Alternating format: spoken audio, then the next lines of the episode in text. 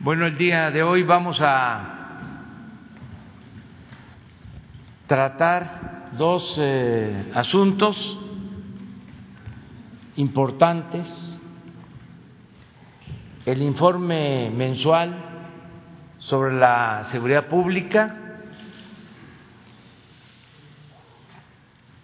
y también vamos a informar sobre los fideicomisos.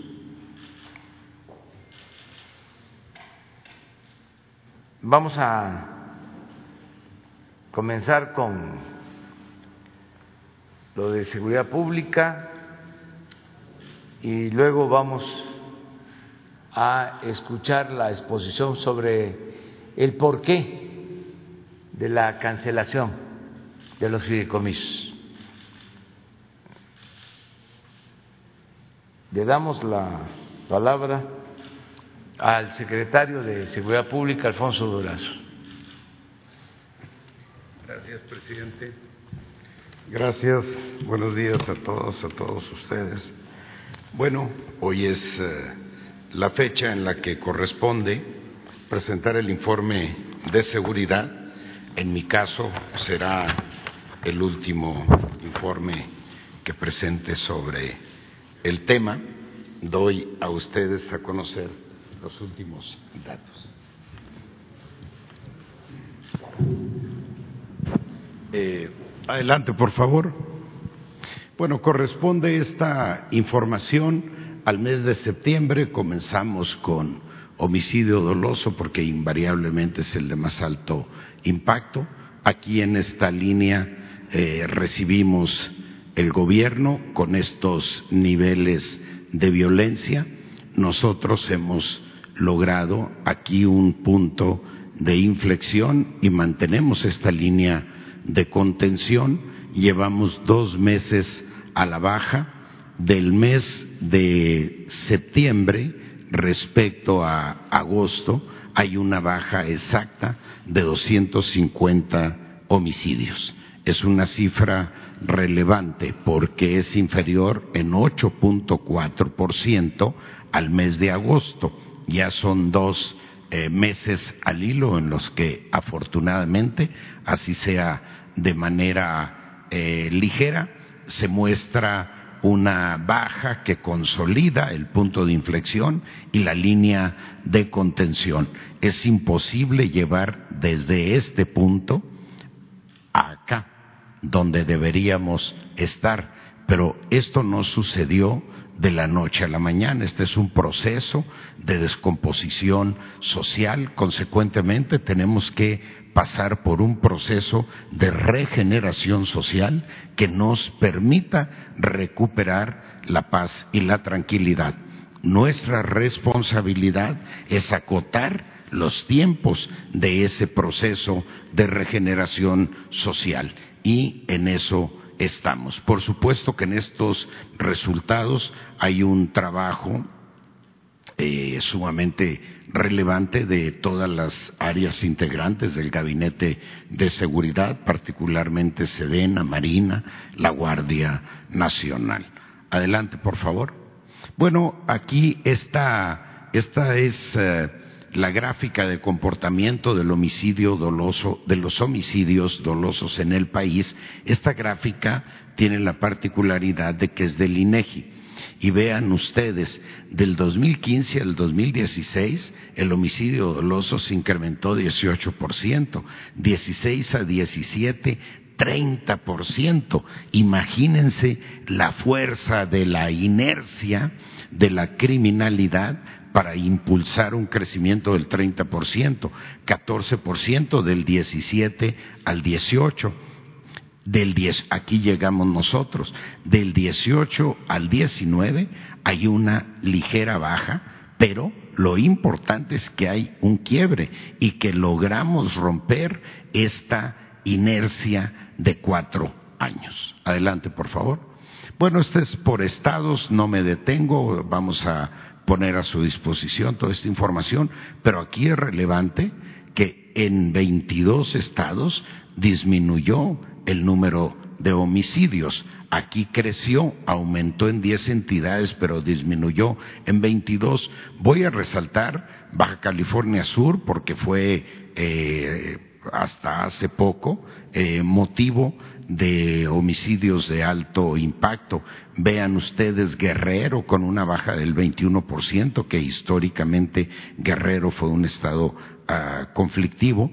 Eh, Coahuila, Ciudad de México con una baja del 19%, Veracruz con una baja del 18%, Quintana Roo con el 14%, Morelos con el 11%, Tamaulipas con el 11%. Tabasco con 11, Nayarit con 11, Nuevo León, bueno, Sinaloa con 6.2% a la baja. Adelante, por favor. Este es el mapa de calor que nos informa que en las ah, áreas del país donde la incidencia de homicidio doloso es más alta, bueno, Tijuana, históricamente por razones obvias, eh, un punto de cruce de droga, hacia Estados Unidos muy relevante. Aquí la parte de Caborca en Sonora que estamos atendiendo de manera particular por instrucciones del presidente, al igual que Cajeme, Guaymas, Empalme.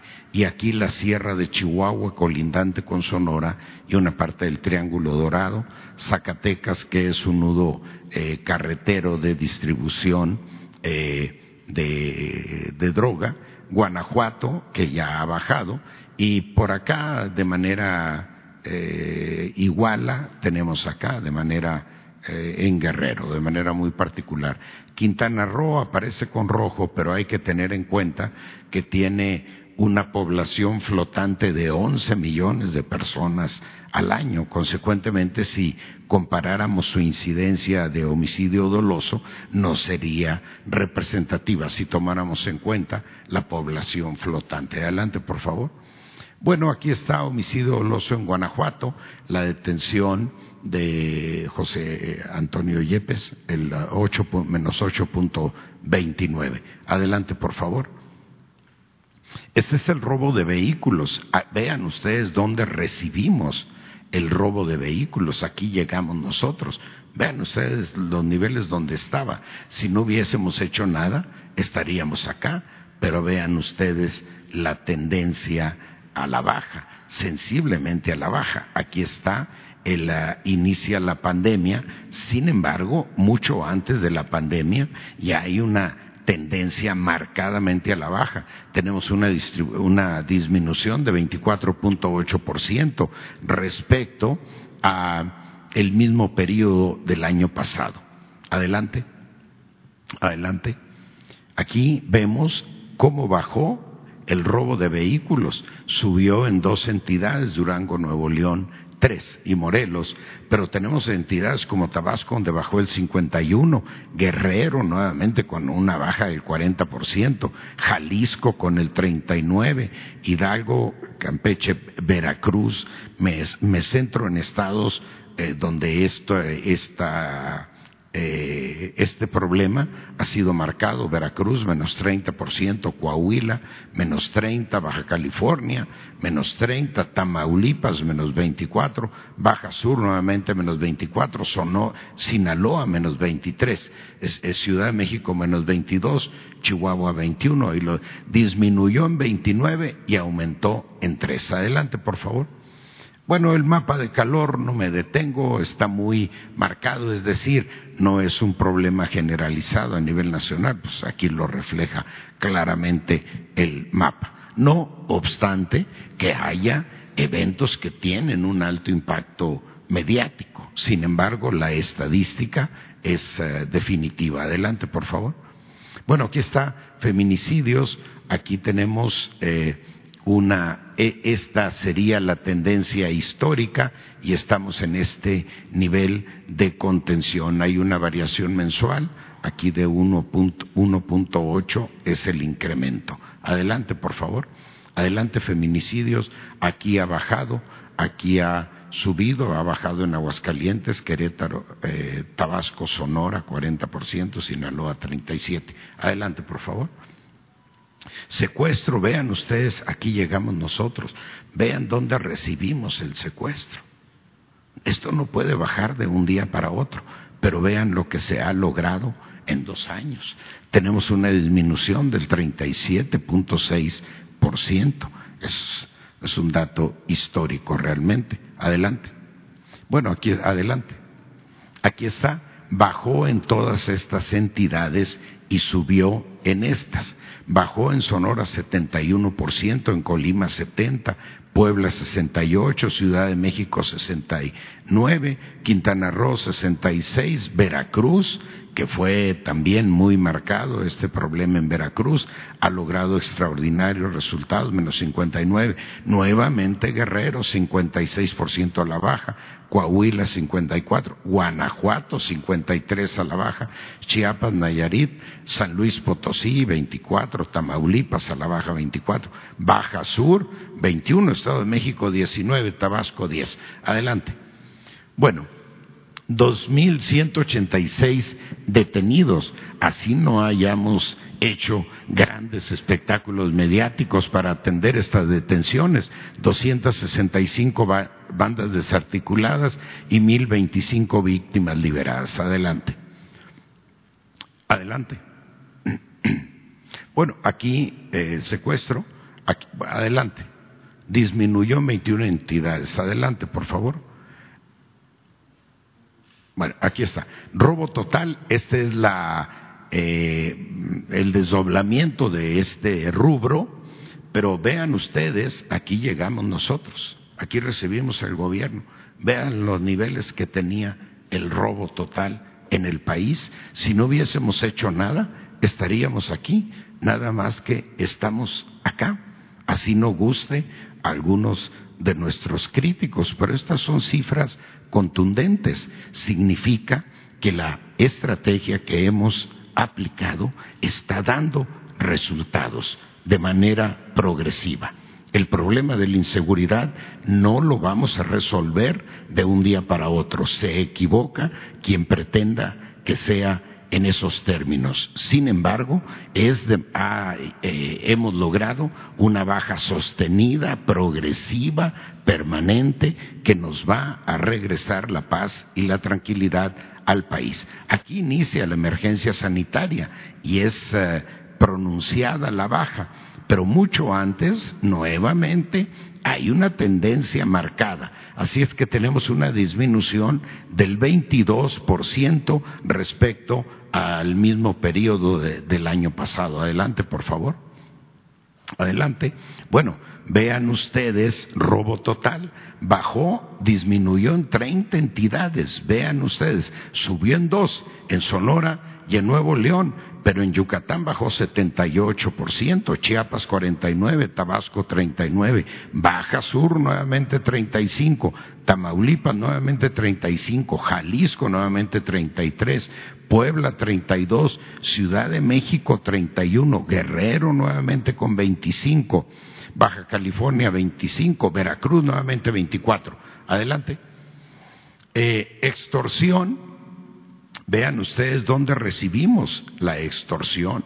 Es cierto que hemos tenido picos, pero también es cierto que tenemos una tendencia a la baja de 7.6%. Por supuesto que no nos sentiremos jamás satisfechos mientras haya un solo acto de extorsión en el país. Adelante, adelante. Aquí bajó, aquí se sostuvo y aquí subió. Michoacán subió, subió en Sonora, Nayarit, adelante, por, pero a ver, disminuyó en 21 entidades y aumentó en 11, adelante. Aquí esta gráfica es del INEGI, esto es muy importante, es del INEGI. Vean ustedes hogares con algún integrante víctima de robo y extorsión vean cómo ha bajado. Disminuyó en 14 puntos porcentuales los hogares que tuvieron víctimas de algún eh, delito de robo o extorsión en comparación con el último semestre del 2018.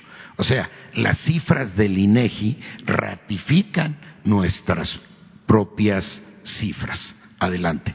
El INEGI tiene la ventaja de que hace un recorrido por todo el país. Es, francamente, es una cifra estadísticamente irrefutable. Incidencia delictiva nacional del fuero federal, que sería la que es en estricto rigor responsabilidad del gobierno federal. Sin embargo, hemos acordado desde el principio no echarnos la bolita unos a otros y asumir de manera conjunta, coordinada con gobiernos estatales y municipales el reto de toda la incidencia criminal. Aquí recibimos el gobierno. Vean ustedes dónde estaban los niveles de incidencia delictiva del fuero federal. Bueno, pues aquí vamos.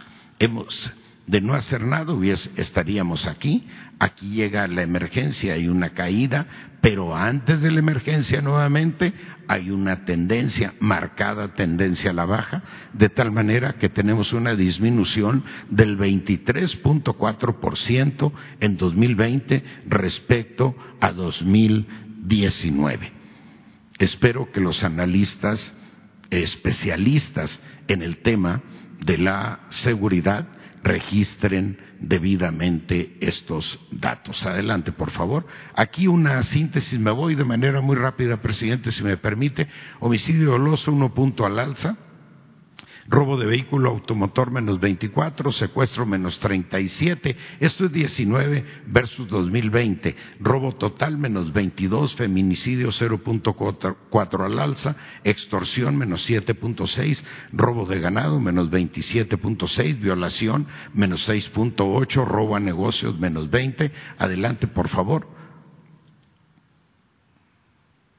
Adelante delitos financieros menos 34, contra la salud menos 9.6, en materia de hidrocarburos menos 48.6, eh, con fuegos eh, con, relacionados con arma de fuego menos 1.2, delitos patrimoniales menos 18.1, delitos fiscales menos 3.2, migratorios menos 57.5. Ustedes ya no han visto, ya no recuerdan la bestia, la famosa bestia cargada de migrantes. Esas escenas ya no, ya no se ven, ya no son cuando menos cotidianas. Tampoco son cotidianas las escenas de asalto a trenes eh, para eh, robar sus productos. Tampoco son cotidianas las escenas de asalto a vehículos de carga en carreteras. Eh, delitos electorales menos 37.9, delincuencia organizada, obviamente aquí tenemos un problema, hay 29.4 al alza, pero esto no significa, no descalifica el resto de los resultados que se han logrado en otros rubros de la incidencia criminal que más afectan directamente a la población. Delitos cometidos por servidores públicos menos 18, contra la integridad corporal menos 38, otros delitos federales menos 31 y menos 23. Adelante. Bueno, aquí robo de hidrocarburos, aquí llegamos nosotros.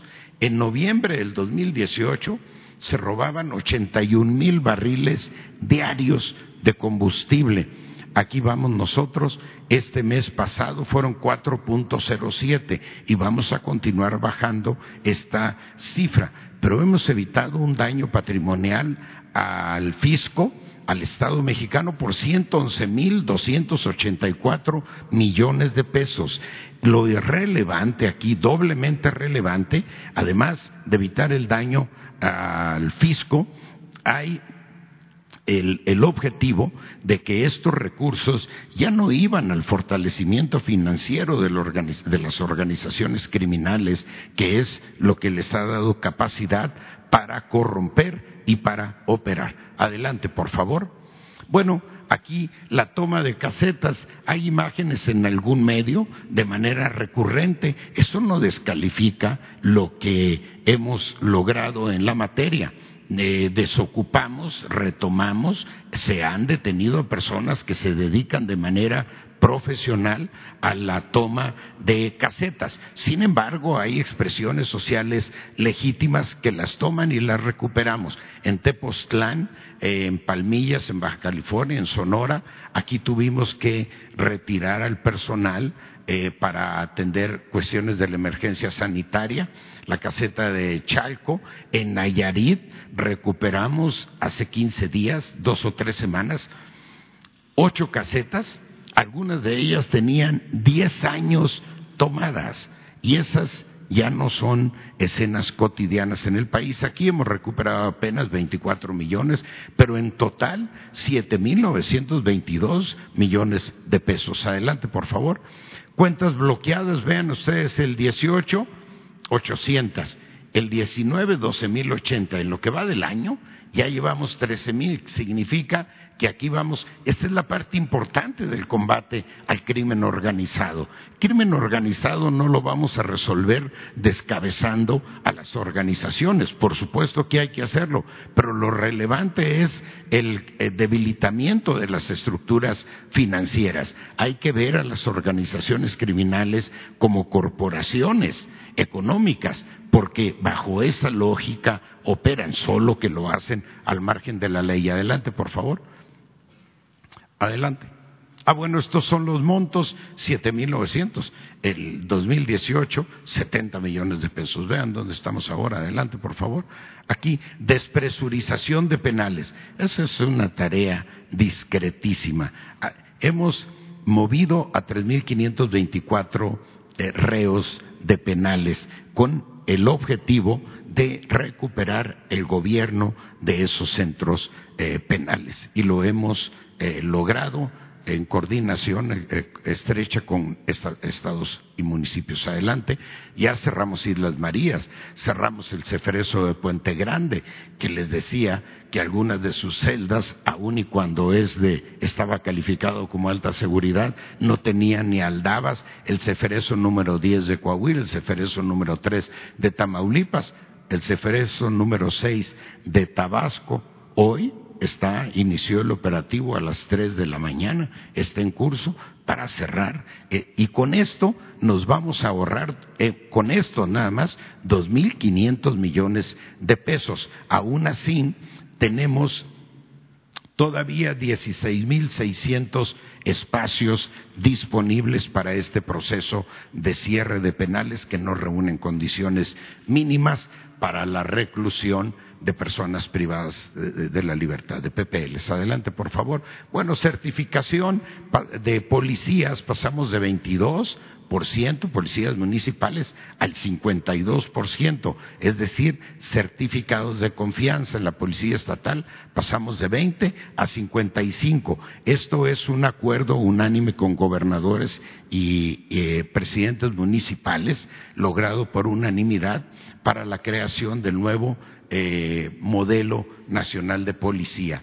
40 nuevos centros de acreditación y control de confianza. Esto es fundamental. Quien ha pasado por un examen de control de confianza eh, sabrá por experiencia propia que está uno obligado a decir absolutamente toda la verdad y en caso de mentir lo registra con una alta sensibilidad los equipos de control de confianza. Esto es fundamental. Mejora salarial, pasó el, hay un incremento del 9.9% y en las policías municipales hay un incremento promedio de 22%. Este es un objetivo fundamental, el mejoramiento socioeconómico de los integrantes de las policías estatales y municipales para poder eh, elevar el perfil de aquellos reclutados. Mesas de coordinación, bueno, aquí tenemos obviamente un problema. Nosotros hemos buscado replicar las reuniones del Gabinete de Seguridad eh, a nivel estatal. Aquí eh, los, en promedio, los gobernadores presiden el 49% de las sesiones. Aquí debería ser el 100% como sucede a nivel con el gabinete de seguridad presidido por el presidente. Sin embargo, cuando no asisten los gobernadores, asisten representantes de alto nivel, usualmente el, secretario general de gobierno con una asistencia del 90%, este es un número importante, y las coordinaciones regionales ya están operando el 97% de ellas. Es decir, es una réplica del gabinete de seguridad, pero a nivel regional. Hay una mesa diaria para la atención de COVID Esta mesa es extraordinaria. Participa Sedena, CEMAR, Secretaría de Seguridad y Protección Ciudadana, Protección Civil, Guardia Nacional, Centro Nacional de Inteligencia, el Servicio de Protección Federal. Sesiona diariamente desde el inicio de la pandemia a la una de la tarde todos los días, incluidos sábados y domingo, y aquí se concertan las acciones en materia de seguridad para respaldar las acciones en materia de salud. Adelante, por favor, en combate al COVID. El Consejo Coordinador Empresarial, tenemos todas estas mesas. Llevamos 148 mesas de trabajo con el sector empresarial en materia de seguridad turística, extorsión, seguridad privada, transporte en carretera, registro público vehicular. Eh, eh, trabajo con Plataforma México, atención a robo ferroviario. Hay 170 acuerdos en estas mesas y hay un cumplimiento del 94%. Quiero reconocer aquí la colaboración del sector privado. Tenemos una comunicación privilegiada con el sector privado. Adelante. Detenciones y judicialización. Nosotros no hemos hecho ningún espectáculo mediático con eh, en la detención de criminales de alto perfil. Sin embargo, hay 599 detenciones de alto perfil de organizaciones delictivas del cártel Jalisco Nueva Generación, cártel del Pacífico, la familia Santa Rosa de Lima y Unión eh, Tepito.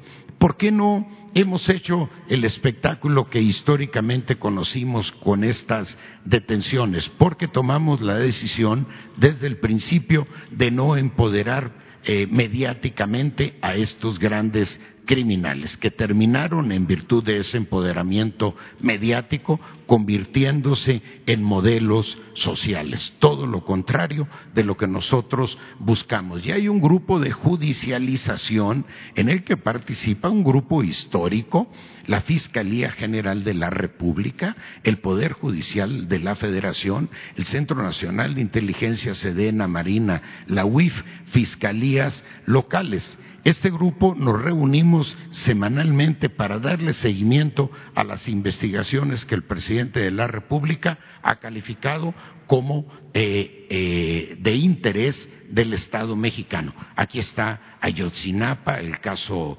Bavispe, el caso eh, Lozoya, y se me quedan en el tintero algún otro, el Servicio de Protección Federal, que es la prestación del servicio de seguridad a dependencias del sector público, una institución dependiente de la Secretaría de Seguridad y Protección Ciudadana. Lo recibimos con 4.214, ahora estamos en 5.627 y tenemos ya el, el, en reclutamiento 5.345 para llegar a fin de mes a, trece mil. Vamos a concluir el 2024 con 45 mil elementos y con capacidad para cubrir al 100% la demanda de seguridad de las dependencias del sector público. Creo que falta una ya, si me permiten, es mucha información, pero adelante por favor. El Registro Nacional de Detenciones se crea eh, con eh, la creación de la Guardia Nacional. Aquí hay 228.588 registros. Es donde cuando detienen a una persona se hace un registro nacional. Quien quiera buscar a un detenido acude mediante una consulta muy elemental a este servicio. Cuenta, se han hecho 139 mil consultas, 96 mil resultaron eh, eh, positivas. Esto significa que la gente ya no tiene que andar de ventanilla en ventanilla buscando a un eventual detenido adelante y aquí sí es ya la última, esta es fuente del INEGI. Aquí recibimos nosotros la administración con una percepción de inseguridad de 73.7%. Llegó al 73.4, pero ahora estamos en 67.8, es decir, en eh, un promedio de 70.6 frente al 75 5.32 de percepción de inseguridad en la que nosotros recibimos la administración. Aquí la recibimos, ahora estamos acá. Esta baja en la percepción de inseguridad coincide afortunadamente con los resultados de los que hoy damos cuenta a ustedes. Bueno, adelante por favor y ya con esto, bueno, esto es muy importante. Marina conserva su 85.9 de reconocimiento social, el ejército conserva, se mantiene en 83.6, pero vean ustedes la Guardia Nacional, que tiene apenas 15 meses de haber iniciado su eh, despliegue operativo, cuenta ya con un reconocimiento del 73 ciento. Esta es la última gráfica, pero para cerrar, les comento a ustedes que en alguna participación, presidente, que tuve en el Senado, algún senador me decía, es evidente que a un año de su creación eh, es evidente el fracaso de la Guardia Nacional. Quiero decirles a ustedes que organizaciones similares a la Guardia Nacional tienen un carácter centenario y que es obligado que la Guardia Nacional pase por un proceso de maduración eh, institucional y, por supuesto, de crecimiento progresivo. La Guardia inició su despegue hace 15 meses con 52.500 elementos y como informaba el general Bucio, tiene ya 97.500 operativos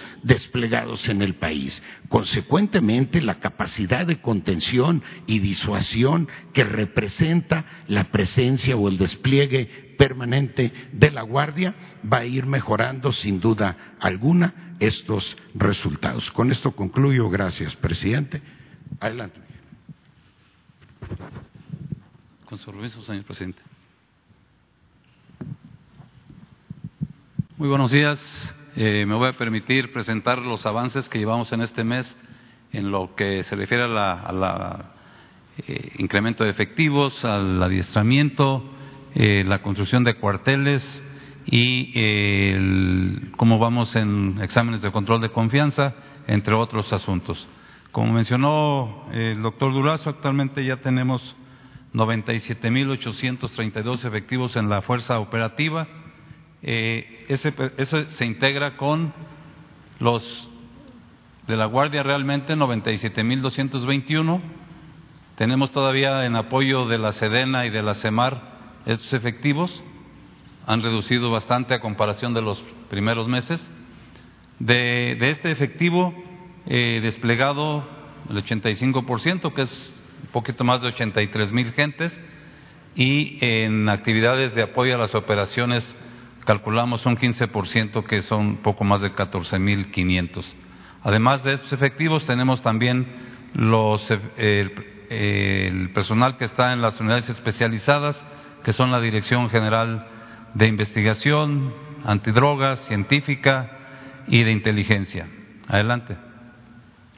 Eh, realmente en los coordinadores estatales y el despliegue eh, no ha variado. El único coordinador que cambió en, esta, en este mes es el comisario Murillo Rodríguez, que va ahora al estado de Michoacán. Adelante. En cuanto a reclutamiento, mantenemos la meta de los 50 mil elementos en tres años.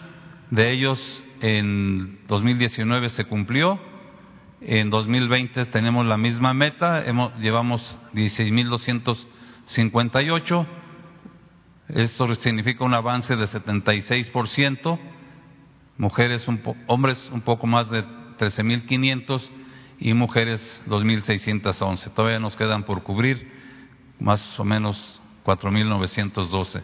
Esto significa un incremento de 2.110 altas en relación al mes pasado. Adelante. En cuanto al examen de control de confianza, que es el que nos dice el perfil de la personalidad, eh, el, estado socioeconómico y ético del personal, tenemos un total de 47.406 evaluados. Aquí está por eh, dependencias la Sedena 14.099, aprobados esta cantidad, no aprobados, y aún tenemos pendientes de que nos den el resultado de su examen 483. CEMAR, esas son las cantidades, 5.704 ya evaluados, aprobados, no aprobados y todavía dos que nos faltan porque se nos informe el resultado. De la ex Policía Federal, eh, el personal eh, que ya ha sido aprobado, no aprobados y todavía los que nos faltan por el resultado del examen. Y personal de reciente contratación, 334. Realmente eh, se, le hizo examen a, a 334, han pasado 238, los no aprobados obviamente no, no ingresaron y están 54 elementos que todavía tenemos pendiente el examen de su, el resultado de su examen. Adelante. En la construcción de cuarteles vamos a tener finalmente este año eh, 91 cuarteles. De los 79 pudimos incrementar a 12 gracias a los espacios que algunos gobiernos locales nos cedieron y los recursos que se tienen para este rubro.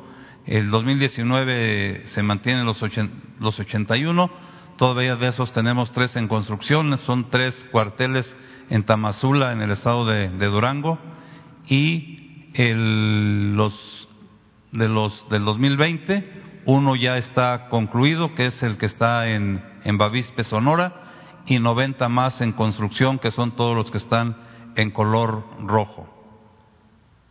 Adelante. En adiestramiento tenemos un poco más de 12.600 elementos eh, en, tres, en tres escalones. El quinto escalón que va, este, ya va en la semana 17 de 19. Este escalón está próximo a, concluir su, su, adiestramiento. Estos se dan en centros de adiestramiento, instalaciones tanto de Sedena como de la Guardia. Adelante. El sexto escalón va en su semana número 13, igual en centros de adiestramiento regionales de Sedena. Adelante. Y el sexto escalón del personal que se adiestra en centros de adiestramiento, en seis, en ocho centros de adiestramiento de, de la CEMAR, van en su semana número cuatro de 19. Adelante, por favor. Bueno, eh, en otras ocasiones hemos informado ya del, eh, de la entrega de vehículos. Ahora en este mes ya pudimos hacer entrega de equipo individual, eh, como son chamarras, equipo deportivo, chalecos antibala, muy importante, para el personal, equipo para poder tomar alimentos, eh, kits de primer respondiente, tanto para el personal que va a pie a tierra como para el personal que va en patrulla. Importante también, pues, sus mochilas para cuando tengan que pernoctar en lugares que no sean el, el cuartel. Adelante. Algunos resultados importantes que hemos tenido en este mes en la Dirección General de Seguridad en Carreteras se recuperaron 550 vehículos que tenían reporte de robo.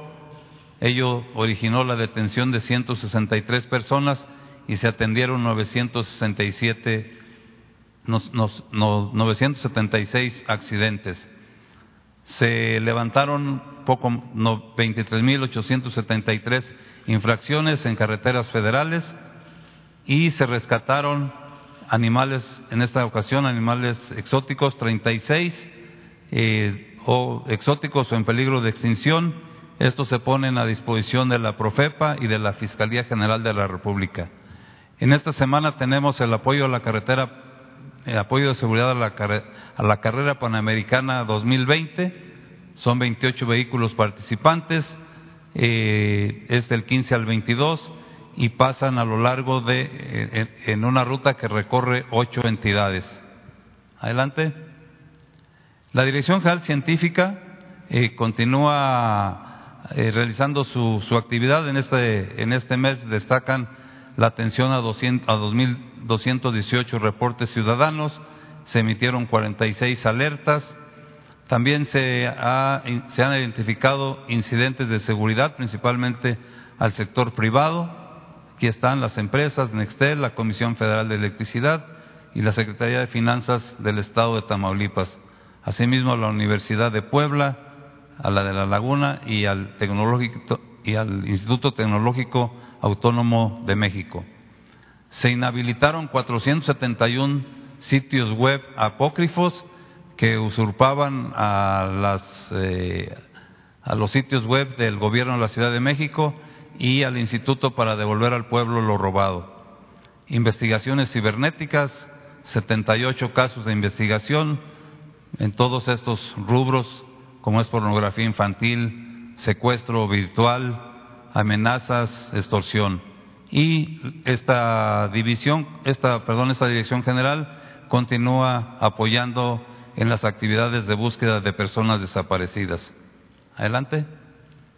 Un, dato importante de la Dirección General Científica es que del 5 al 9 de octubre realizó la sexta Semana Nacional de Ciberseguridad para sensibilizar y concientizar sobre el uso seguro y responsable de este tipo de tecnología.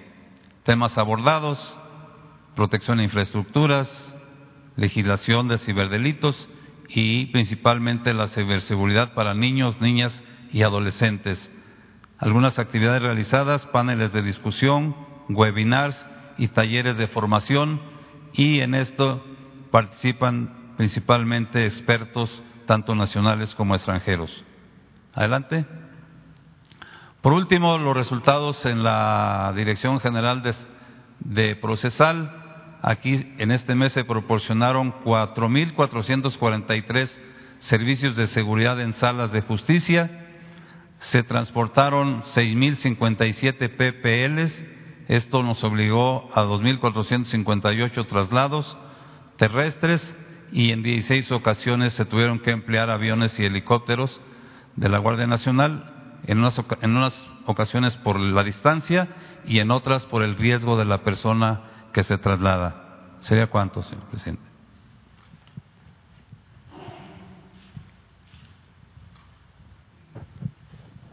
Muy buenos días, señor presidente.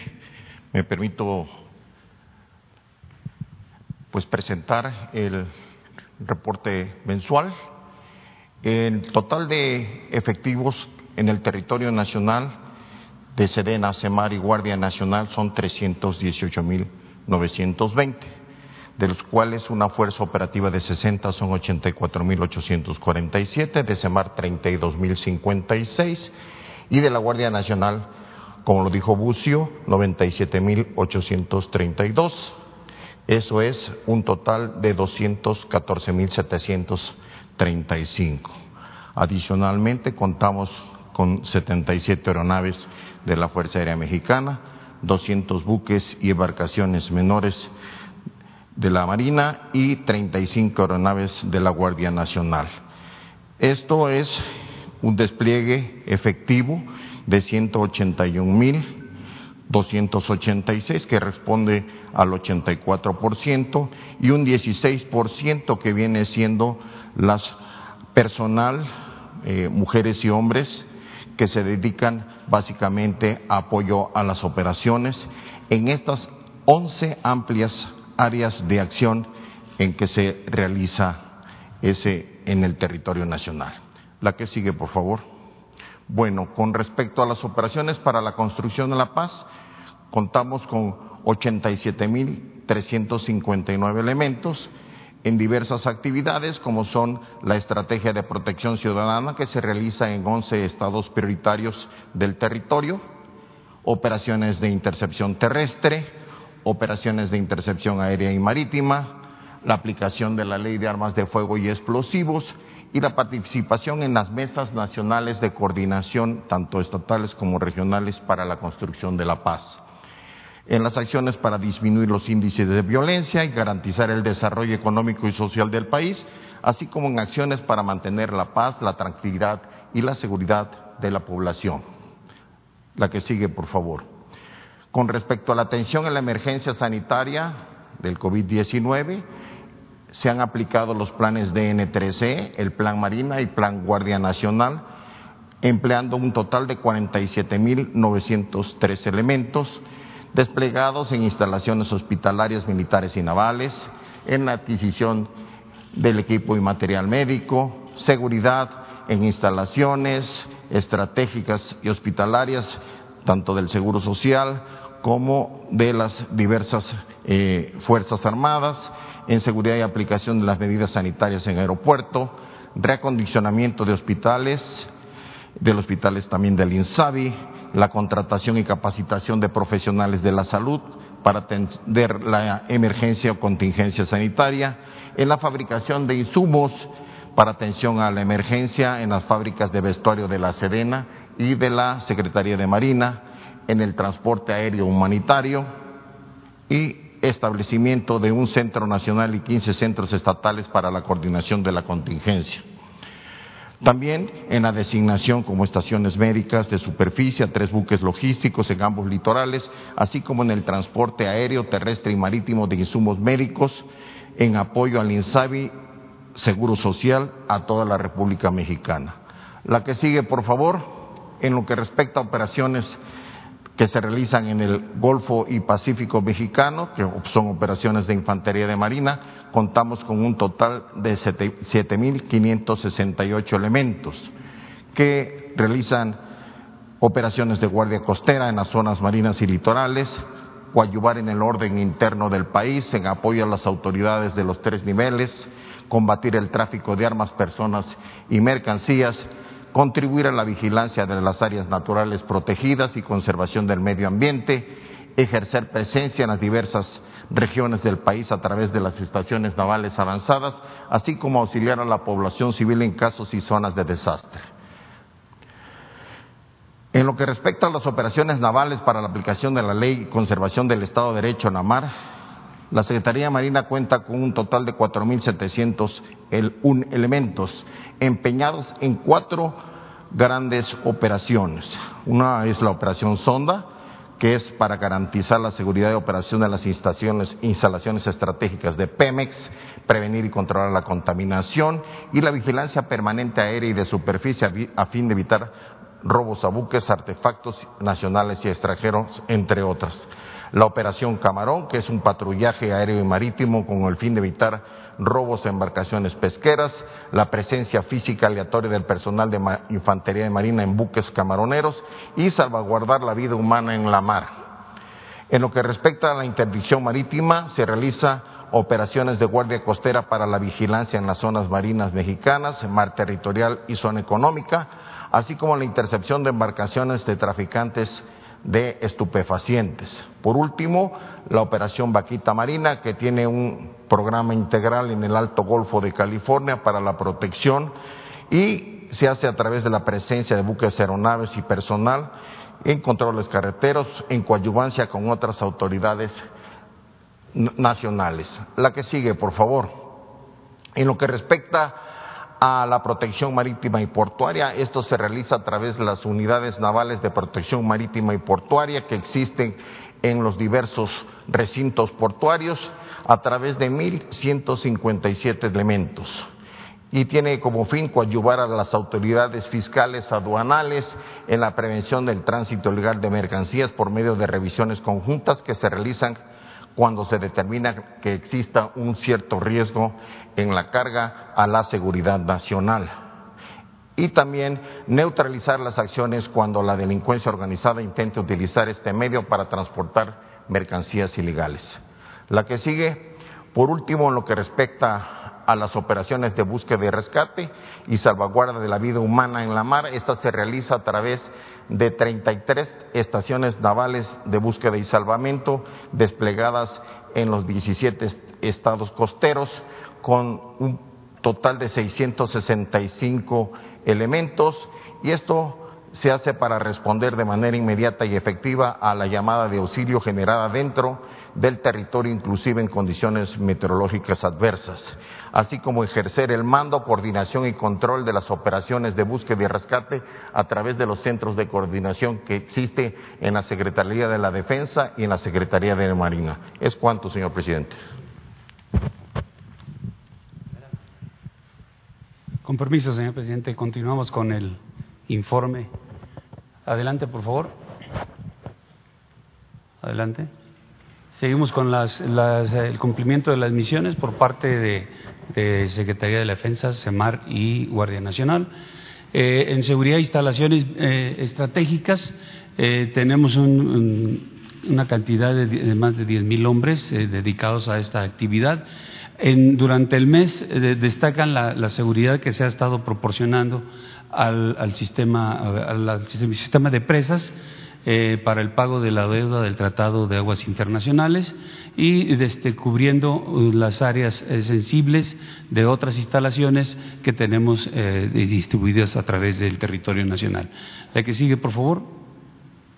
Las operaciones para el combate al mercado ilícito donde se, de, de combustibles, donde se tiene 2.716 hombres eh, dando, eh, haciendo esta tarea para la seguridad y vigilancia de instalaciones estratégicas de petróleos mexicanos y también la seguridad de ductos y una vigilancia aérea a, tanto a estas instalaciones como a los ductos de, de esta paraestatal. Adelante, por favor. La erradicación de plantíos, 7.254 hombres eh, realizando esta actividad de reconocimientos aéreos y terrestres, eh, la erradicación de los enervantes, eh, la fumigación de, de, plantíos, la localización y destrucción de pistas de aterrizaje, la localización y judicialización de laboratorios de droga sintética, el establecimiento de destacamentos de vigilancia en diferentes aeropuertos, y establecimiento de puestos de control y seguridad para la intercepción de, y el trasiego de drogas y armas. Adelante, por favor. Eh, dentro del Plan Migrante Frontera Norte y, y Sur, 7.850 eh, hombres con operaciones de rescate humanitario, puestos, eh, puntos de control migratorio, puestos militares de seguridad con equipos no intrusivos, eh, el establecimiento de cocinas comunitarias y móviles, para atención de, lo que se rescata, lo que está en el rescate humanitario, la atención médica de urgencia y el control uh, fronterizo fluvial y marítimo. Adelante. El plan DN3, plan Marina y plan Guardia Nacional, aquí eh, durante el mes eh, lo relevante fue la atención de la tormenta Gama y el huracán Delta. Eh, y la, problemática de inundaciones en Tabasco que se tuvo. Eh, hay desplegados o se desplegaron en este mes 4.048 hombres para atender todas las necesidades que se vieron dentro de estos planes. Eh, se apoyó y, se dio atención a familias, seguridad y vigilancia a áreas afectadas, el establecimiento y administración de albergues, desasolve de calles, alcantarillado, remoción de escombros. Todas las actividades que se desarrollan en beneficio de la, de la sociedad fueron aplicadas eh, en, este mes con esta cantidad de hombres que ya mencioné. Adelante, por favor. Los resultados del Estado mexicano eh, en, este combate eh, contra, contra, las actividades ilícitas que se presentan en el país. Aquí los vamos a, ver en las gráficas. Tenemos en el mes de septiembre 4.752 kilogramos de marihuana asegurada y en lo que va de, del mes de octubre 6.210 kilogramos. Con relación a cocaína, en septiembre 3.278 kilogramos eh, en, eh, y 3.573 en lo que va de octubre. En heroína, eh, 15 kilogramos en septiembre, 3 en octubre, en gomas de opio, 18 kilogramos en septiembre, 6 en octubre, metanfetaminas, 4.241 kilogramos en septiembre, 756 en octubre, fentanilo, 13 kilogramos en septiembre, un kilogramo en octubre. Aquí tenemos una gráfica de comparación de los resultados que eh, se lograron en el 2019 y desde lo que llevamos en, en, el presente año. Y aquí pueden ver ustedes que en todos los rubros, marihuana, cocaína, heroína, goma de opio, metanfetamina y fentanilo, todos vamos eh, con una diferencia a la alza. Eh, en marihuana, un 40% más eh, se ha destruido, en cocaína, un 75% más asegurado, en goma de opio un 268% más, en metanfetaminas un 65% más, En, el aseguramiento de fentanilo, un 471% más en lo que llevamos de, este año.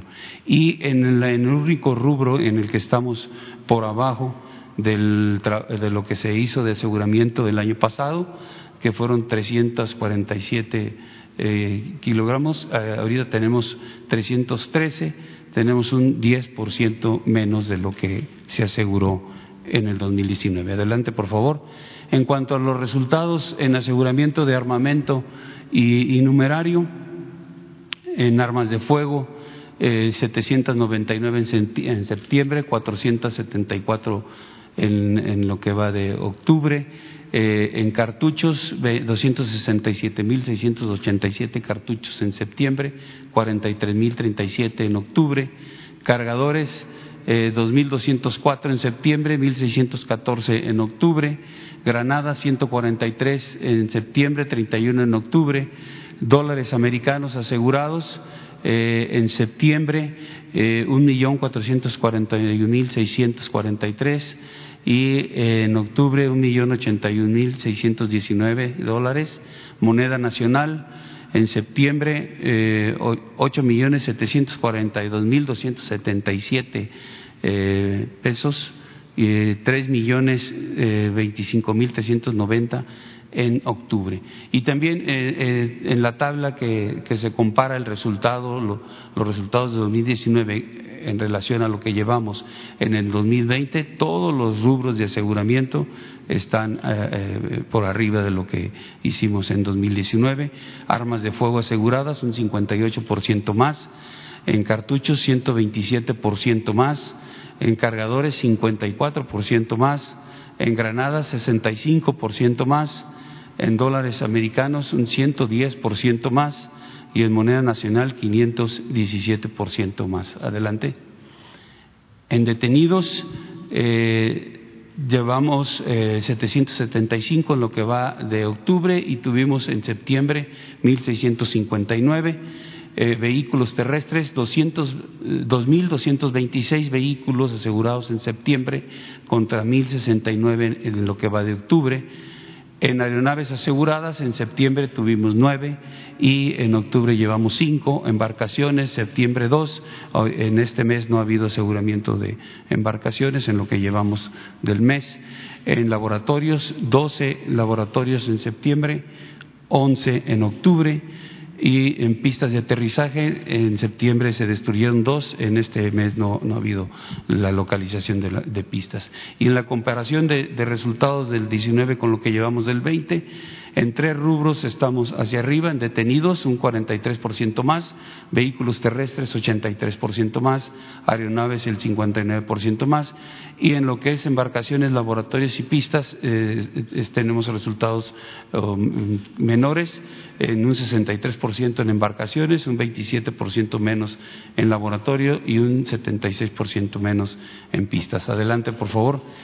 Eh, finalmente, este es el, resultado de lo que hemos hecho en erradicación, en donde eh, eh, estamos iniciando ahorita en, octubre el proceso del de, incremento de, más bien el incremento de, plantíos de, nervantes, ya una vez que pasa el periodo de lluvias empiezan a incrementarse esta cantidad de, plantíos. Estamos actualmente moviendo ocho unidades y 22 aeronaves, eh, es decir, 2.230 hombres aproximadamente a las áreas de erradicación de plantíos para poder atender esta, uh, esta situación desde el inicio de, de, esta nueva etapa donde, donde el crecimiento es ma mayor. Eh, tenemos aquí la gráfica de, de lo del 19 y el 20, un 68% más hemos destruido eh, de de hectáreas eh, de marihuana y en amapola un 2% más. Aquí vemos la diferencia eh, en marihuana, 1.223 hectáreas en el 19 y en lo que va del 20, 2.055 hectáreas. En amapola, en el 2019, 10.060 hectáreas, en lo que va del 20, 10.000 300 hectáreas que se han destruido y considerando que octubre, noviembre y diciembre son los meses en los que se incrementa esta actividad, pues el resultado o la diferencia en el trabajo del 19 y 20 se va a ver incrementado. Es todo.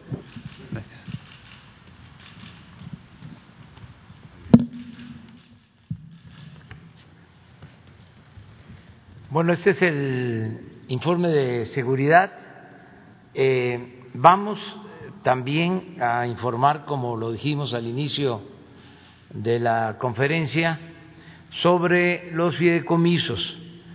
Primero quiero expresar mi agradecimiento a los legisladores, tanto a diputados como a senadores, porque se aprobó eh, la ley para eh, suprimir estos fideicomisos, fondos que se manejaban sin transparencia, sin control, en los que había discrecionalidad, es decir, eh, no había fiscalización, no eh, se tenían cuentas claras y eh, hay eh, indicios, inclusive denuncias de corrupción por el mal manejo de estos fideicomisos. Llama la atención y por eso este, vamos a destinar tiempo eh, de que muchos grupos opositores al gobierno que encabezo emprendieron toda una campaña para desinformar y eh, mantener estos fideicomisos. Desde luego hay intereses creados en eh, el que se defendieran estos fideicomisos. En vez de que a los legisladores que defendían estos fideicomisos les diera vergüenza, se lanzaron con todo defendiendo estos fideicomisos y mostrando el cobre. A veces es eh, necesaria la claridad, no las medias tintas, no la indefinición. La defensa de esos fideicomisos y de esos fondos era la defensa de la corrupción Así de claro.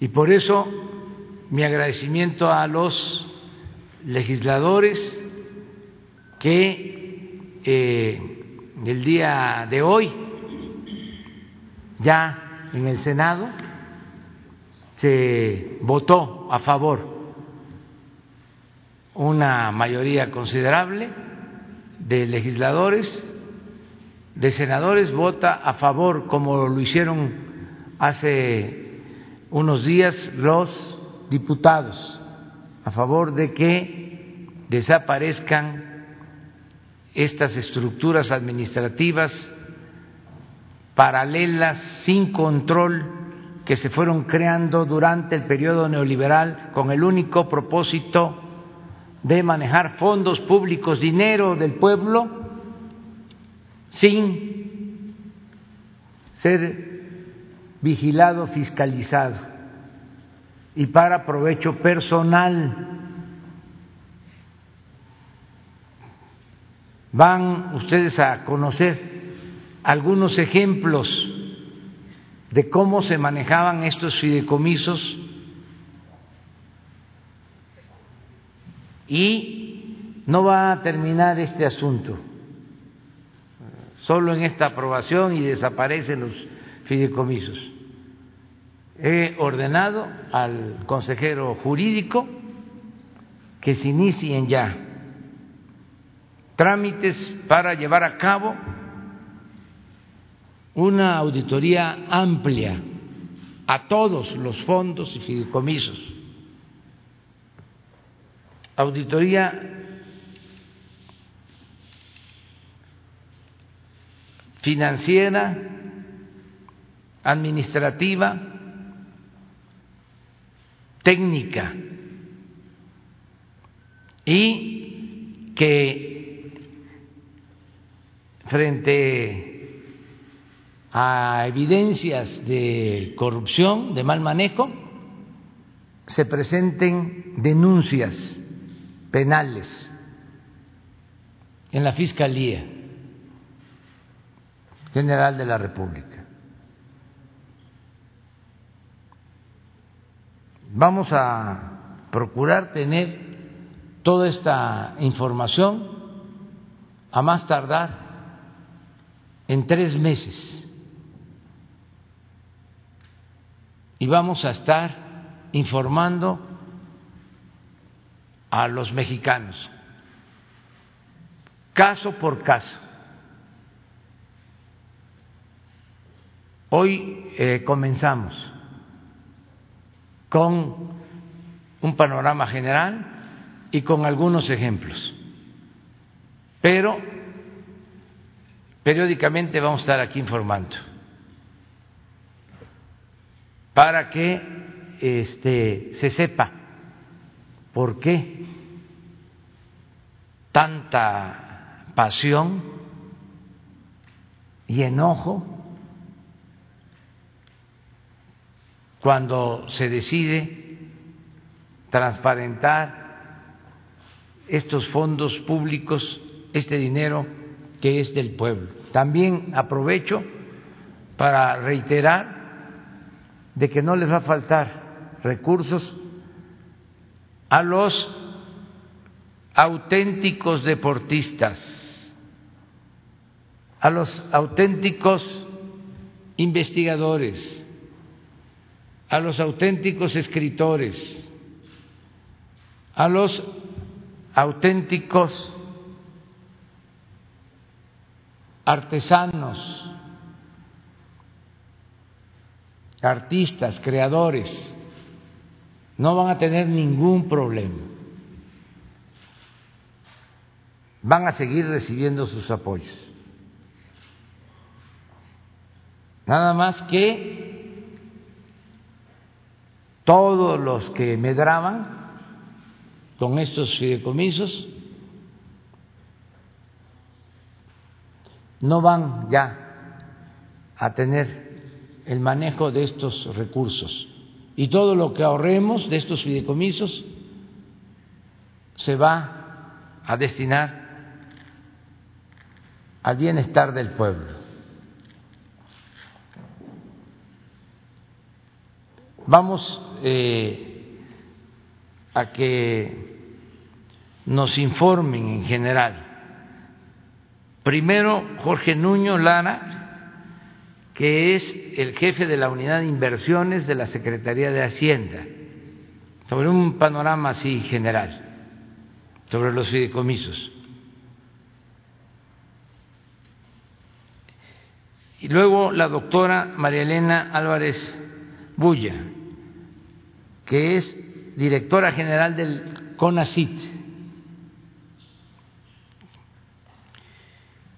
Le pedimos que nos ayudara en todo lo que son fideicomisos eh, de educación, de cultura, de deporte, a José Antonio Álvarez Lima, que nos ayude en el análisis sobre el funcionamiento de estos fideicomisos y él también va a informar. Repito, vamos solo a poner algunos ejemplos.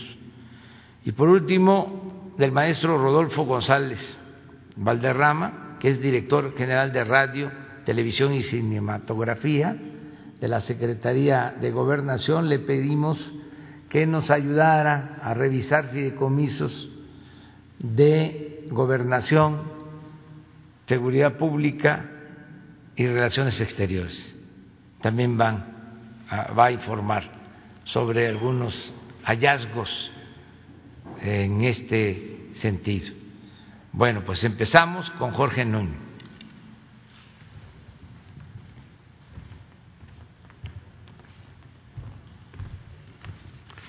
Gracias, presidente. Con su permiso.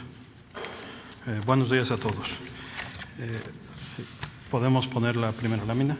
Bueno, solo como el presidente nos encargó a un equipo que ya se mencionó revisar algunos de los fideicomisos y solamente para poner en contexto, eh, tenemos 191 fideicomisos, de los cuales 109 fueron creados por ley y hay 82 que no fueron creados por ley.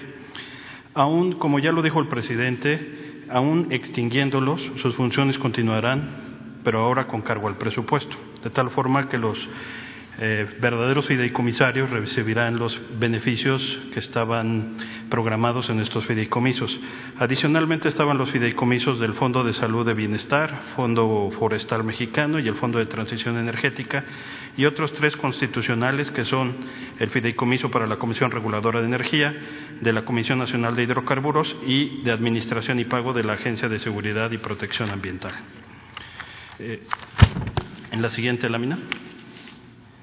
Eh, en febrero de 2020, la Auditoría Superior de la Federación publicó un informe de auditoría especial de cumplimiento financiero, encontrando eh, lo siguiente. Destacamos cinco, cinco, elementos del informe que está publicado en Internet.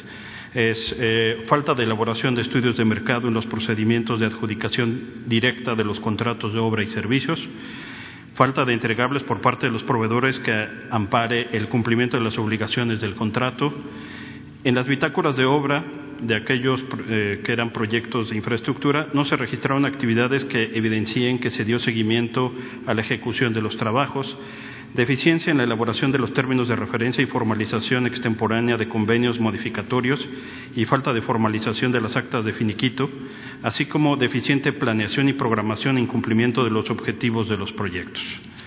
Es cuanto, señor presidente.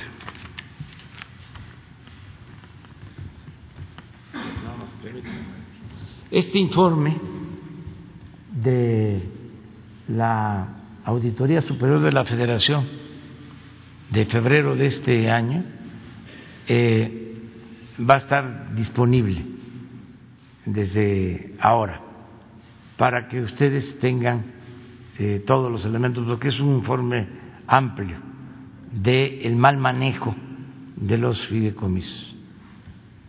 Ahora sí, María Elena, por favor. Gracias, señor presidente, con su permiso. Bueno, eh, pues cuando llegamos a CONACIT y teniendo muy clara esta, este compromiso del presidente, del señor presidente de la República, de cerrar los fideicomisos, pues una de las primeras tareas a las cuales nos abocamos fue a revisar los fideicomisos. Si me pasan la siguiente, por favor.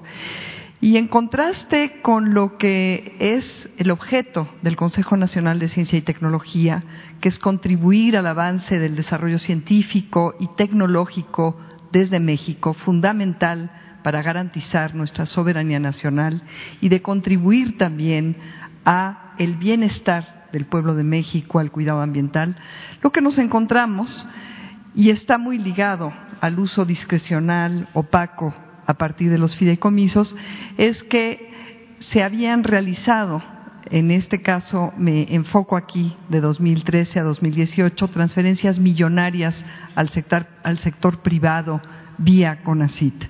Y entonces podemos ver aquí que solamente a través de los fideicomisos se transfirieron más de 15 mil millones de pesos y a, y a través de un programa, este programa PEI, que es un programa eh, fiscal que todos los años se iba alimentando, se transfirieron más de 26 mil millones de pesos para dar un total de 41 mil 624 millones de pesos transferidos directamente de CONACIT a empresas. ¿A qué empresas? Aquí puse solamente algunos ejemplos, algunas de ellas son transnacionales, como ustedes pueden ver, está ahí IBM, está Monsanto, está Bayer, Kimberly Clark, pero también están algunas grandes empresas nacionales como Volkswagen, Mave y este eh, rubro, este conjunto de empresas que aquí solamente pongo a manera de ejemplo, recibieron un total de 891 millones de pesos de recursos públicos eh, sobre y digo sobre texto porque el análisis que hemos hecho realmente cuesta trabajo justificarlo, este recurso público en términos científicos reales. Y esto quiere decir que globalmente en el sexenio pasado, 44% de todos los recursos gestionados desde CONACIT supuestamente para desarrollo científico y tecnológico y de innovación que vamos a ver al final no fue el, sexenio de mayor eficiencia de innovación, fueron transferidos al sector privado y el 56% al sector público.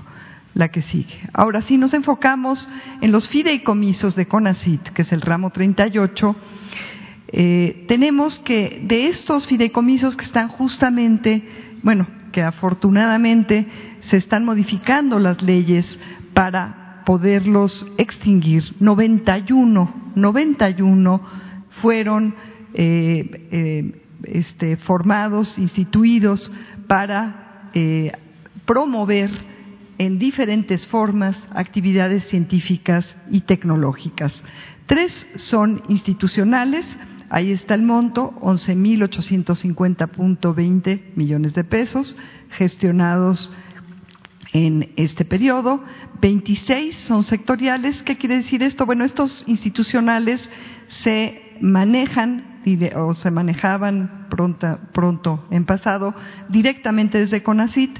Estos 26 sectoriales se manejaban en colaboración con diferentes sectores del gobierno federal y ciertamente es muy importante el desarrollo científico y tecnológico para sustentar las políticas públicas, pero la manera que esto se hacía implicaba una gran dispersión, atomización y bueno, aquí se fueron 38.709 millones de pesos y 35 de los fideicomisos eh, son o eran mixtos, 32 con cada uno de los gobiernos de los estados y tres con tres municipios. Aquí se gestionaron 14.695.70 millones de pesos.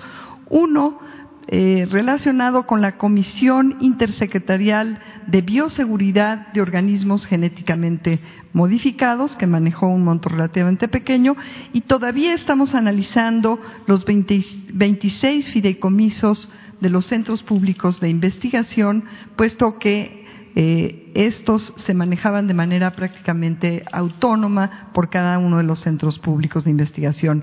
Y debo decir que la mayor parte de los recursos que están depositados en estos fideicomisos son por ingresos ingresos propios de los centros públicos de investigación y van a regresar a sus cuentas con la extinción. Entonces, por este lado no debe de haber preocupación. En total tenemos un monto de 65.335.70 millones de pesos, que es casi tres veces el presupuesto global anual del CONACIT.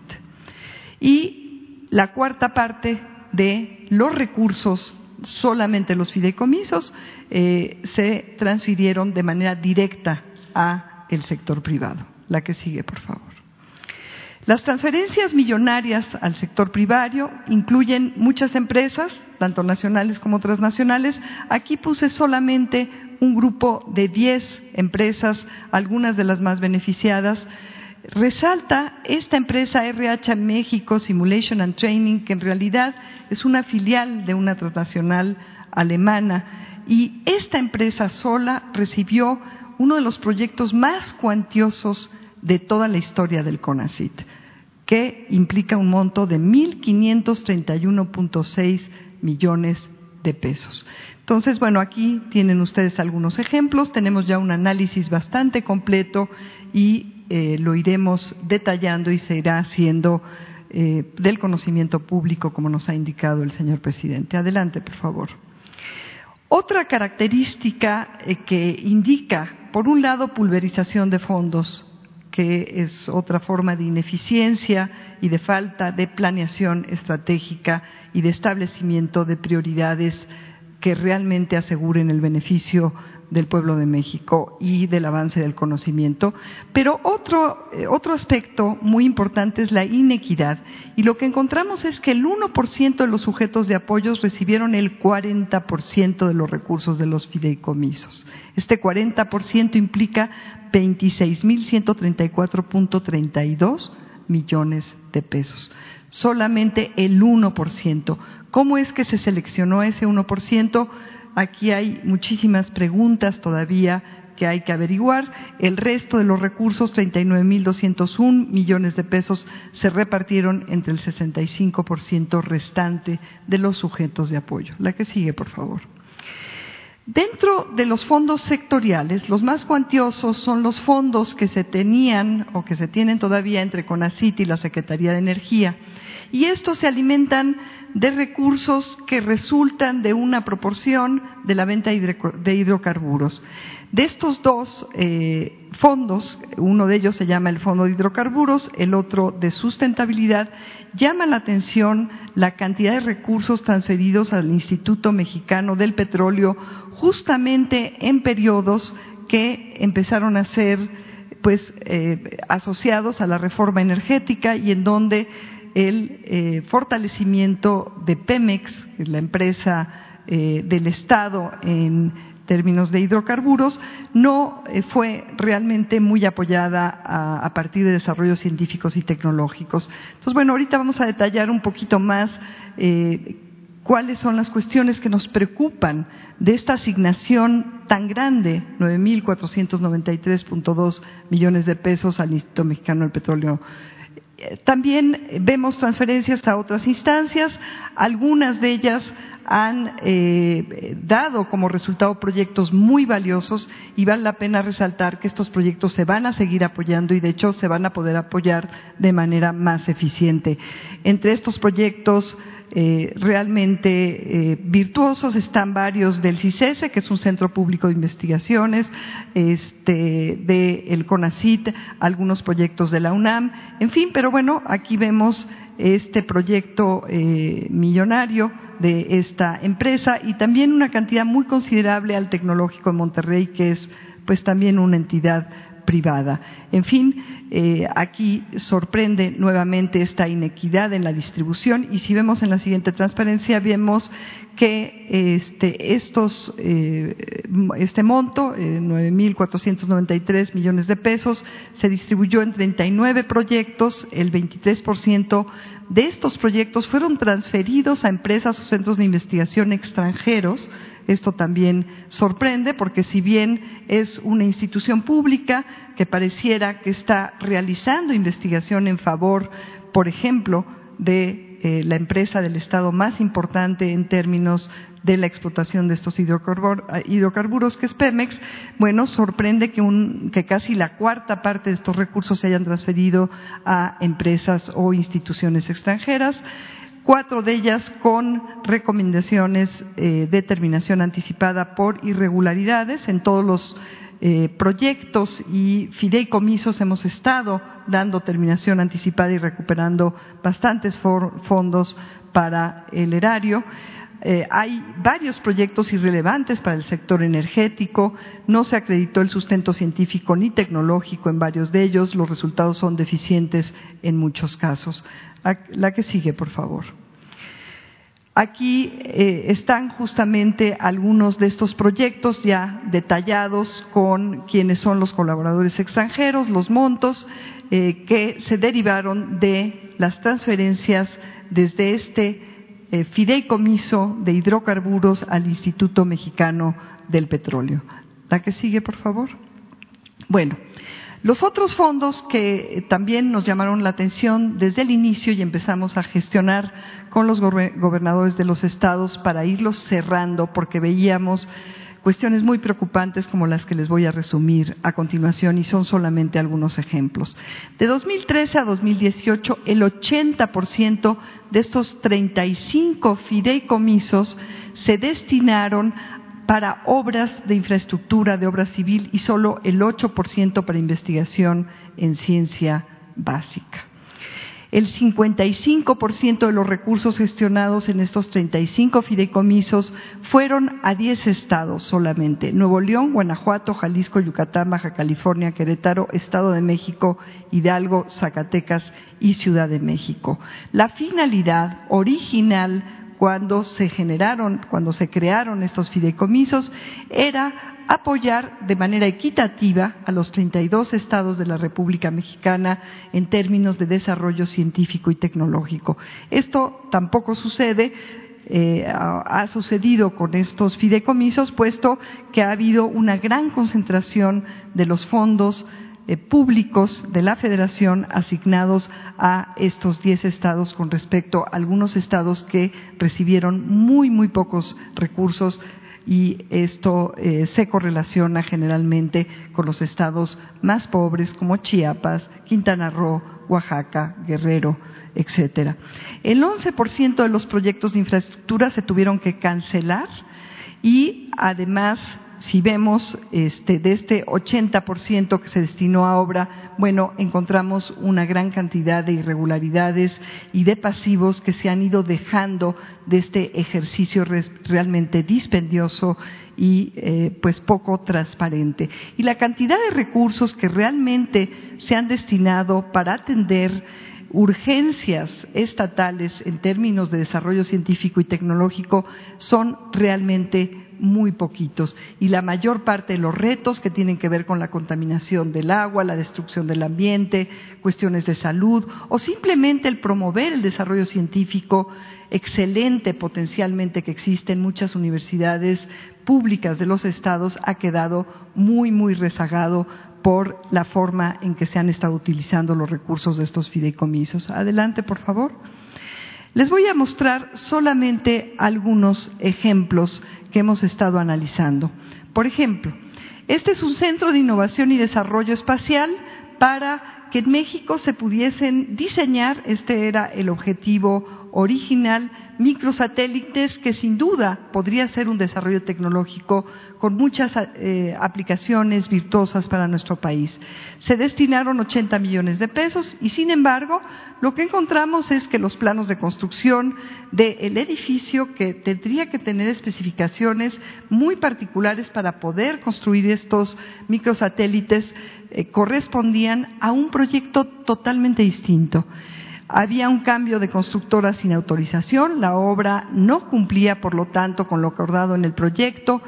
Encontramos sobrecostos, la Secretaría Administrativa del Gobierno del Estado de México ministró más de 40 millones de pesos sin atender las observaciones de CONACIT y se ejercieron recursos después de que se dio por terminada anticipadamente esta, esta obra. Y de hecho, de manera muy acelerada, sí se construyó un edificio que no tiene cuartos limpios, no tiene eh, para nada la infraestructura que se necesitaría para poder construir estos microsatélites. Entonces tenemos ahí ahora un edificio que habrá que ver qué uso darle, pero desde luego no se puede utilizar tal como está para el objetivo que originalmente se planteó eh, y para el cual se asignaron estos 80 millones de pesos. Adelante, por favor. Este es otro ejemplo. Es un centro de investigación y desarrollo en agrobiotecnología alimentaria en Hidalgo. La obra civil está inconclusa, hay fallas estructurales, hay pagos dobles. Aquí se asignaron 100 millones de pesos, el 60% se destinó para la obra civil de dos edificios, solo se construyó un edificio y el segundo quedó en obra negra. Hay retrasos en la entrega y fallas estructurales, varios conceptos fueron pagados en más de una ocasión y aquí también se tuvo que dar una interrupción. La que sigue, por favor. Hay eh, multitud de estos ejemplos. Aquí reuní eh, 46 llamados elefantes blancos que están o inconclusos, algunos son edificios realmente muy elegantes, como ustedes pueden ver acá, que implicaron cuantiosas cantidades de dinero. Tenemos aquí esta primera integración de 783 millones de pesos, 708 mil 14 pesos. Y pues gran parte de estos edificios están prácticamente vacíos, están subutilizados, habrá que ver qué destino darles para realmente aprovechar esta gran inversión que hoy por hoy está convertida en un gran pasivo, incluyendo algunos edificios como este que está en el centro, que no están concluidos, que están básicamente en obra negra. Y estos están distribuidos por diferentes estados de la República, pero obviamente aquellos estados que recibían mayores cantidades de recursos tienen eh, presencia de este tipo de pasivos con eh, mayor frecuencia. Adelante, por favor. Este es un caso que tiene que ver con el FOINS. El FOINS es uno de los fideicomisos institucionales digamos, más virtuosos en términos de que gran parte de este recurso ciertamente se ha destinado históricamente para el apoyo de la investigación científica en diversas universidades. Sin embargo, encontramos algunos ejemplos preocupantes. Este tiene que ver con el Foro Consultivo Científico y Tecnológico ACE, una asociación civil que, bueno, pues ha estado mucho en los medios. Y aquí pongo simplemente un ejemplo de fondos asignados a esta asociación a través del FOINS, porque esta asociación recibió muchos más fondos de eh, eh, de programas fiscales. El FOINS no tiene por objeto el financiamiento del presupuesto interno de asociaciones civiles como es esta. El recurso fue usado para comprar un inmueble, pago de nóminas, celulares, gasolina, tintorería, etcétera, etcétera. Hay irregularidades graves en el manejo y administración de recursos y la ex coordinadora transfirió los recursos al Foro Consultivo Científico y Tecnológico cuando era directora adjunta del el CONACIT también no solamente a partir de este fideicomiso, sino de otros recursos del CONACIT. La que sigue, por favor. Tenemos aquí un consorcio, aquí solamente he dejado los recursos que eh, podemos eh, asociar directamente a uno de los fideicomisos, pero estos consorcios que se generaron a partir de integrar eh, o asociar varios centros públicos de investigación en esta figura que realmente no está asentada en la ley de ciencia y tecnología, lo que les permitió es asignar de manera distribuida en algunos centros que no sabemos muy bien cómo es que se escogieron para integrar estos consorcios, pero que ciertamente les permitió eh, asegurarse recursos de diferentes fuentes. Repito, aquí tenemos este, un estimado todavía solamente de los que pudimos cerciorarnos que correspondían a proyectos de este fideicomiso Fordesit y también se les asignaron 17 catedráticos que son estos investigadores jóvenes que se apoyan eh, por recursos fiscales anuales.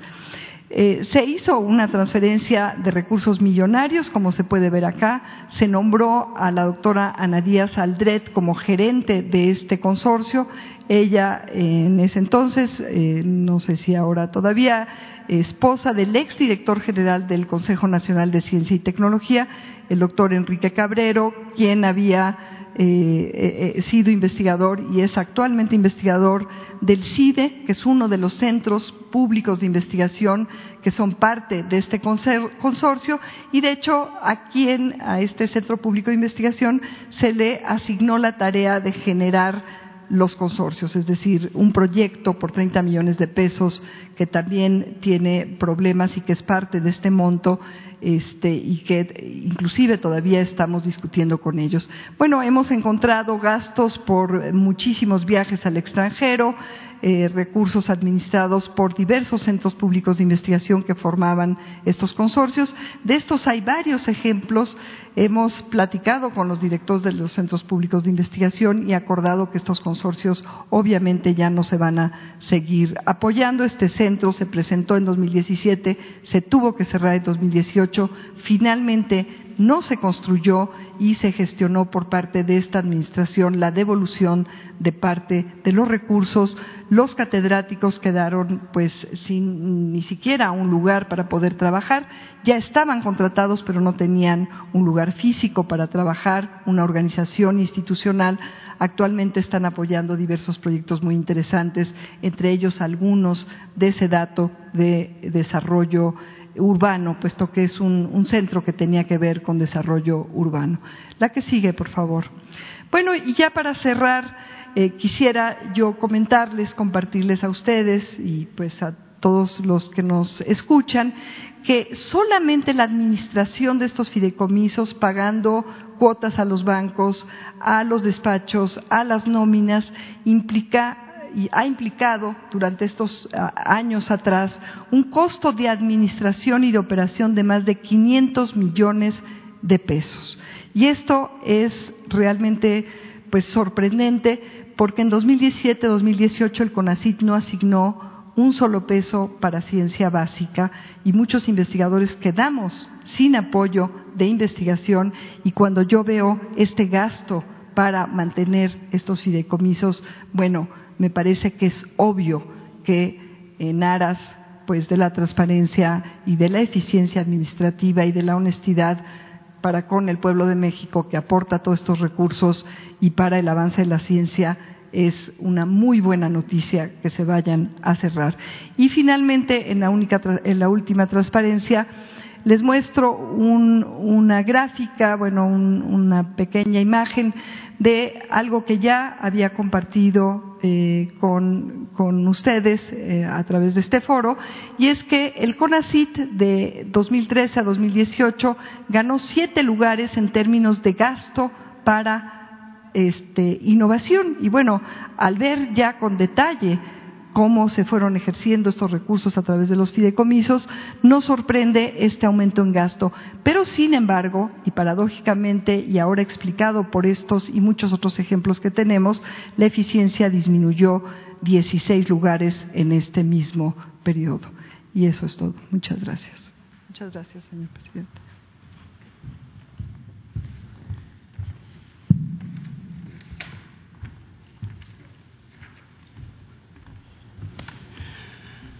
Buenos días. Con su permiso, señor presidente. Voy a informar sobre el programa para bebederos escolares que formó parte del fideicomiso de escuelas de excelencia para batir el rezago educativo. La unidad ejecutora fue el Instituto Nacional de la Infraestructura Fiscal Educativa. Se creó este fideicomiso en 2014 con el objeto de subsidiar a la comunidad escolar para la integración de bebederos con suministro continuo de agua potable. El fiduciario fue Bansefi, aportaciones eh, de 4.519 em, de recursos fiscales para obtener una meta de 31.279 bebederos. Se ejercieron 2.031 millones de pesos y solo se instalaron 20.543 bebederos. De los 31 mil bebederos proyectados se instalaron 20 mil 500 y hoy solo funcionan 10 mil 900. Y ahora ya hay 9 mil 600 bebederos inservibles. Los bebederos instalados tienen una vida útil de solo dos años. Su mantenimiento cuesta 2.400 pesos mensuales que tendría que pagar la comunidad escolar. Su tecnología es inadecuada ya que requiere de acometidas hidráulicas y eléctricas que solo existen en las ciudades y no en las zonas rurales donde más se requieren. Cada bebedero costó 153.900 pesos y se compraron sin estudios de mercado ni análisis de experiencias internacionales similares. Las adquisiciones se realizaron al margen de la ley, usando la figura del fideicomiso para simular su cumplimiento. Este fue un programa creado para un fin noble. Sin embargo, se distorsionó por la corrupción. Hay demandas en los tribunales.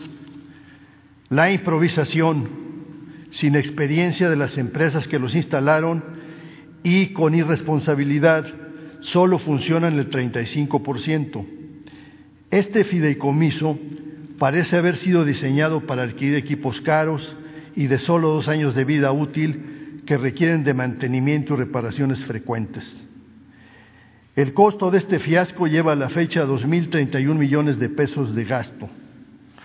Y las empresas em, que han sido demandadas, perdón,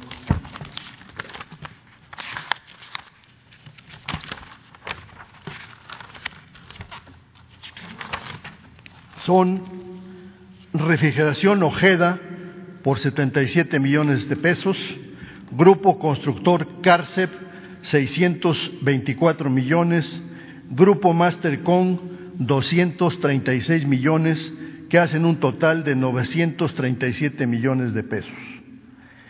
Por cierto, estos contratos de estas tres empresas equivalen al 46% de lo ejercido.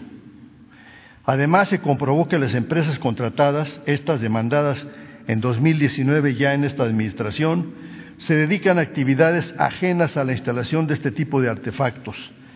Una refrigeración, otra urbanización y otra a venta de mobiliario. Otro fideicomiso que me, que me toca comentar, informar, es el fideicomiso para los recursos deportivos centroamericanos y del Caribe de Veracruz en 2014. Este fideicomiso se creó en 2009, la unidad ejecutora fue el gobierno del Estado, a pesar de que la aportación mayoritaria fue del gobierno federal con 1.873 millones de pesos, el 96%. Así que se cedió indebidamente el ejercicio del gasto y el control del mismo al gobierno del Estado de Veracruz, que solo aportó 80 millones de pesos, el 4%. El objeto de este fideicomiso fue el de la construcción, el desarrollo y la remodelación de la infraestructura deportiva del Estado de Veracruz para la realización de los Juegos Deportivos Centroamericanos y del Caribe de 2014. El fiduciario fue Scotiabank. Las irregularidades, que por cierto fueron muy mediáticas. La primera es que se concentró el capital en un fondo que popularmente se llamó la licuadora, donde se mezclaron todos los recursos federales y estatales y se disponió de ellos, se dispuso de ellos de manera arbitraria y discrecional. Se desconoce el destino y uso final de 867 millones de pesos, el 44 por ciento no existe ninguna documentación. La mayoría de las obras de infraestructura se entregaron inconclusas y algunas nunca se utilizaron, como las villas. Muchos atletas, entrenadores e invitados fueron ubicados en hoteles de paso porque no había dónde hospedarlos.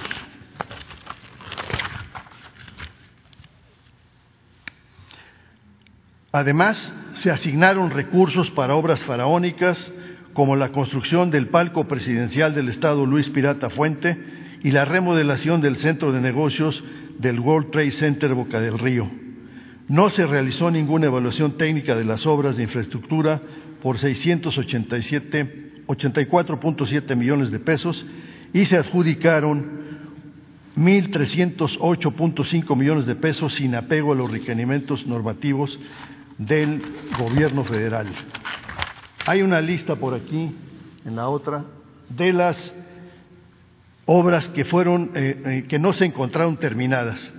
La Villa Centroamericana, la remodelación del Estadio Pirata Fuente, la Arena Veracruz, el Centro Acuático, el pabellón de Frontón, el Estadio de Béisbol Beto Ávila, el edificio del estacionamiento verde, la rehabilitación del Instituto, Instituto Veracruzano del Deporte, la remodelación inconclusa del parque de patinaje.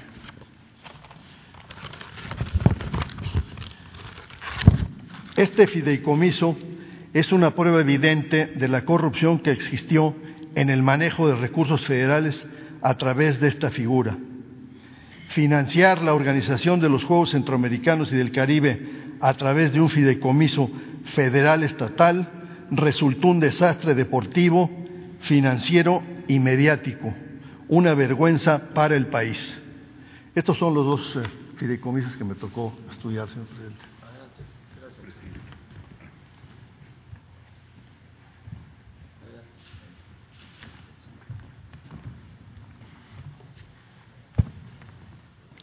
Con su permiso, señor presidente. El caso que vamos a ver es, un caso de donación de recursos públicos federales a fundaciones privadas norteamericanas. Revisando el comportamiento que había tenido el Instituto de los Mexicanos en el exterior, encontramos que había saltos en tres años, 2014, 2015 y 2016, especialmente este año.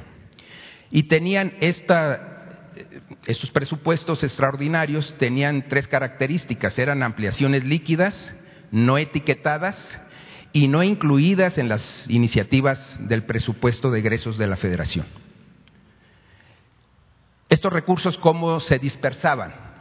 La Secretaría de Hacienda enviaba a Relaciones Exteriores la ampliación, la Secretaría de Relaciones Exteriores al Instituto de los Mexicanos en el Exterior y el Instituto Mexicano, el IME, lo distribuía a través de seis oficinas. Era una, la Embamex Washington, es la Embajada de México en Washington, y los consulados de Los Ángeles, Chicago, Nueva York, Dallas y Laredo. Y a su vez, estas oficinas consulares entregaban los recursos a dos, la totalidad de los recursos solamente a dos fundaciones, Parents Alliance Incorporate y AEM USA Foundation. Esta es Asociación de Empresarios Mexicanos en Estados Unidos, una fundación. Estas dos fundaciones recibieron recursos del gobierno mexicano en 15 ministraciones, es decir, fueron 15 entregas entre diciembre del 2014 y diciembre del 2016, sumaron en su totalidad 73 millones 53 mil dólares, que en pesos mexicanos de cada uno de estos años hacen un total de 1.415 millones de pesos, 969 eh, pesos con mm, total de 1.415 millones de pesos, 969 pesos, 969.848 pesos. ¿Cómo se distribuyeron estas cantidades? Esta cantidad de 1.415 millones en la actualidad eh, son 100 eh, millones de pesos más con el tipo de cambio actual, son más de 1.500 millones de pesos. Aquí está el detalle, cómo lo justificaban, ¿Cuál era el concepto? Todos los conceptos son atención a comunidades mexicanas en el exterior. Aquí están los años, las fechas que fueron entregadas, las pólizas. Esto es muy importante porque las pólizas, con las pólizas se comprueba la entrega. La siguiente, por favor. ¿Qué perfil tenían estas dos fundaciones que se llevaron la totalidad de estos recursos? Eh, Parents Alliance busca el mejoramiento de las condiciones de vida de las familias de origen mexicano en Estados Unidos, fomenta la vinculación e integración entre padres e hijos mexicanos en las escuelas públicas de Estados Unidos, realiza cursos, talleres, módulos, publicaciones e investigaciones en educación y salud. Esta fundación, creada en el 2014, recibió 34 millones 119 mil 953 dólares que hacen un total de 668 millones 210 mil 65 pesos con 31 centavos.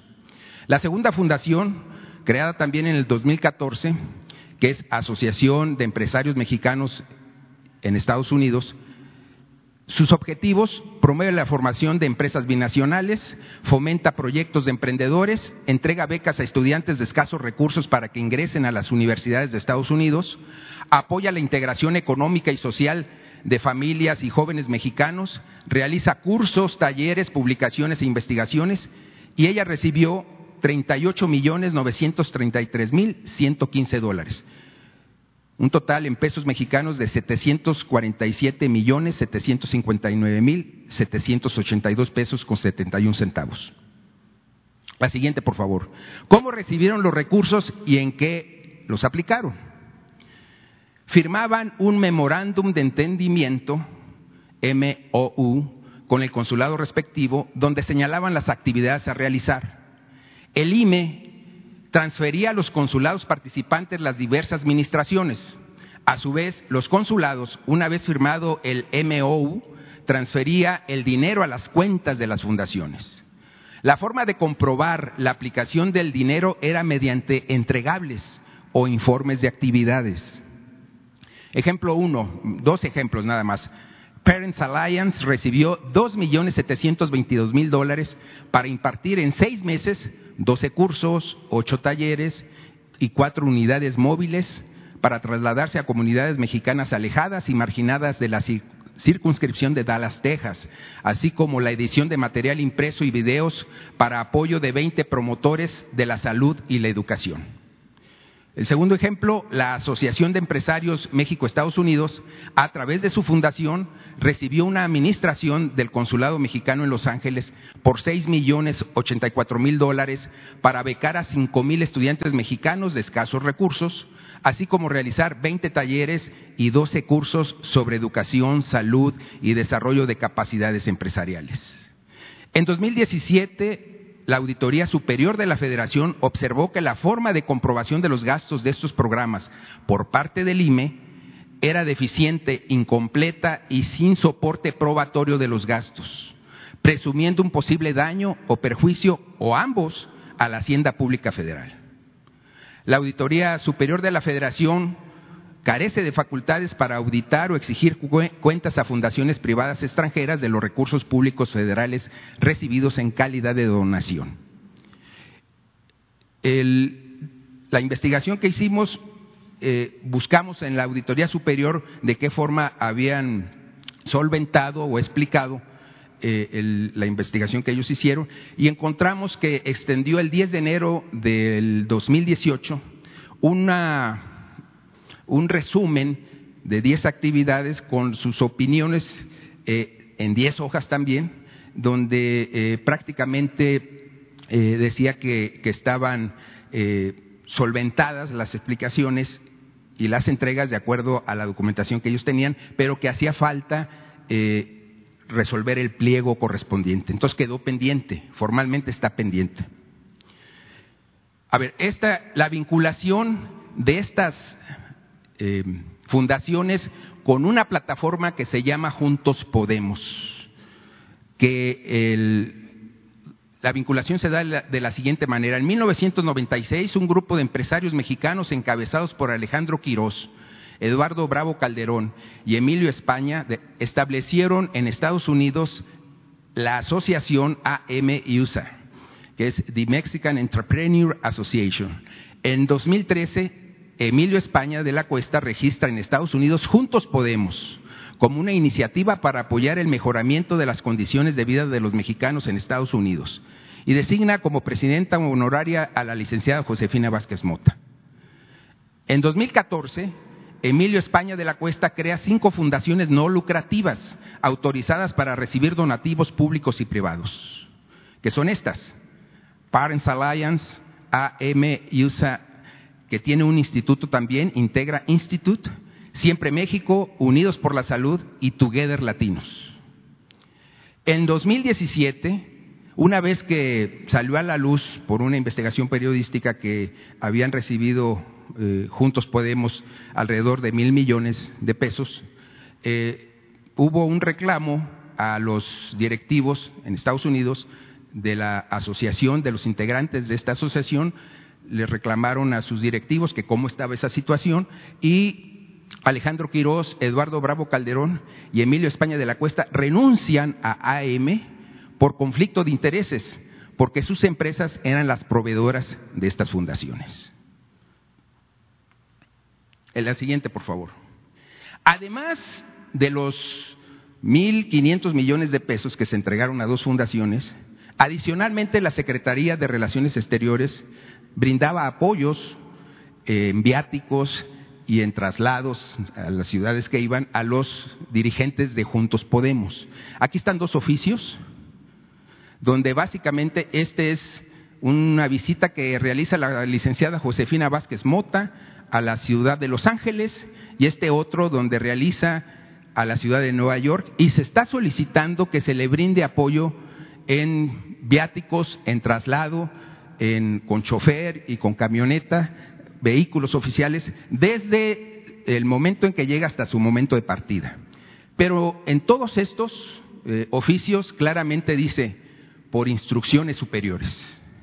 Por instrucciones superiores, eh, eh, este consulado debe brindar apoyo a la licenciada Josefina Vázquez Mota o a otros directivos de Juntos Podemos que recorrían los consulados de Estados Unidos.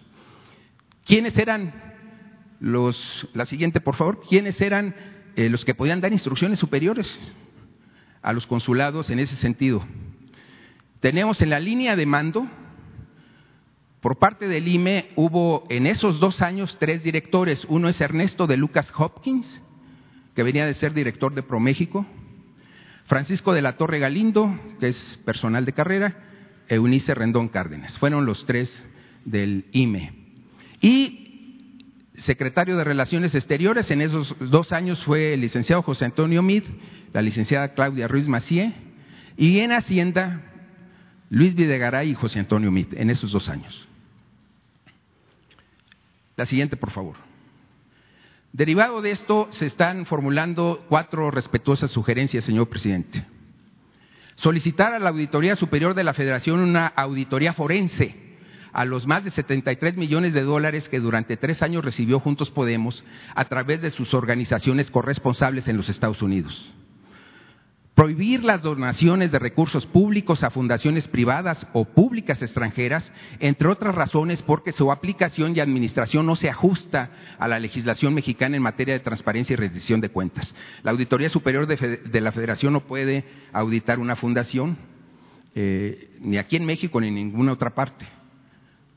Tres, en la relación con las comunidades mexicanas en el exterior, evitar la subrogación, intermediación o privatización de las funciones, programas y recursos públicos que por ley corresponde aplicar al Gobierno de México por conducto de las representaciones consulares y o del Instituto de los Mexicanos en el exterior.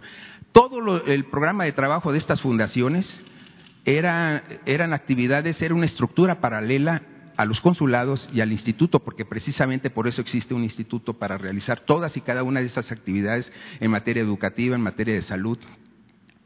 Y por último, dar vista de los resultados de la auditoría forense a las autoridades competentes. Es todo, señor presidente. Bueno, pues como este ha quedado de manifiesto, se ha informado ampliamente el día de hoy sobre seguridad y sobre los fideicomisos. En este último caso de los fideicomisos, esto es apenas el prólogo, la introducción.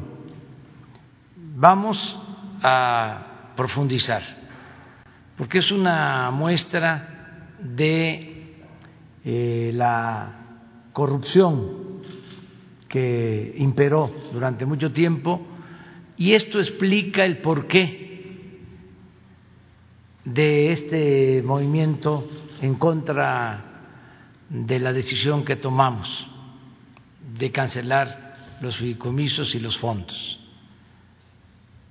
Quiero dejar de manifiesto que no es algo sorpresivo, lo ofrecimos en campaña, bueno, en el marco de acabar con la corrupción, que es el principal problema de México, la peste funesta que más ha dañado a México, la corrupción. Bueno, en ese marco hablamos de eh, cancelar estos fideicomisos y estos fondos para utilizar los recursos, el dinero, en beneficio del pueblo, porque todo esto no llegaba a la gente, no le llegaba a campesinos, ni a indígenas, ni a obreros, ni a integrantes de clases medias. Todo esto se quedaba arriba en beneficio de unos cuantos, de verdaderas eh, mafias. Por eso, cuando tomé posesión, el día primero de diciembre del 18, aquí en el Zócalo, di a conocer 100 compromisos.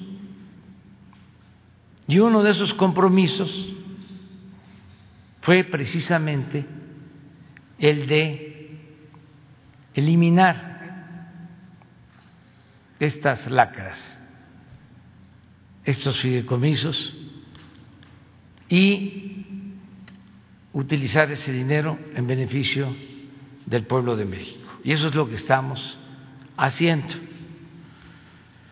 Como es bastante la información del día de hoy, sobre todo en lo que tiene que ver con seguridad y esto de los fideicomisos, eh, les propongo, porque nos va a llevar tiempo mm, desahogar todos estos asuntos, les propongo que nos limitemos a tres preguntas el día de hoy y que mañana de toda la conferencia no va a haber ninguna exposición, va a estar destinada a contestar eh, las preguntas de ustedes, si les parece. Entonces, para eh, ser igualitarios, eh, de las tres, dos mujeres y un hombre.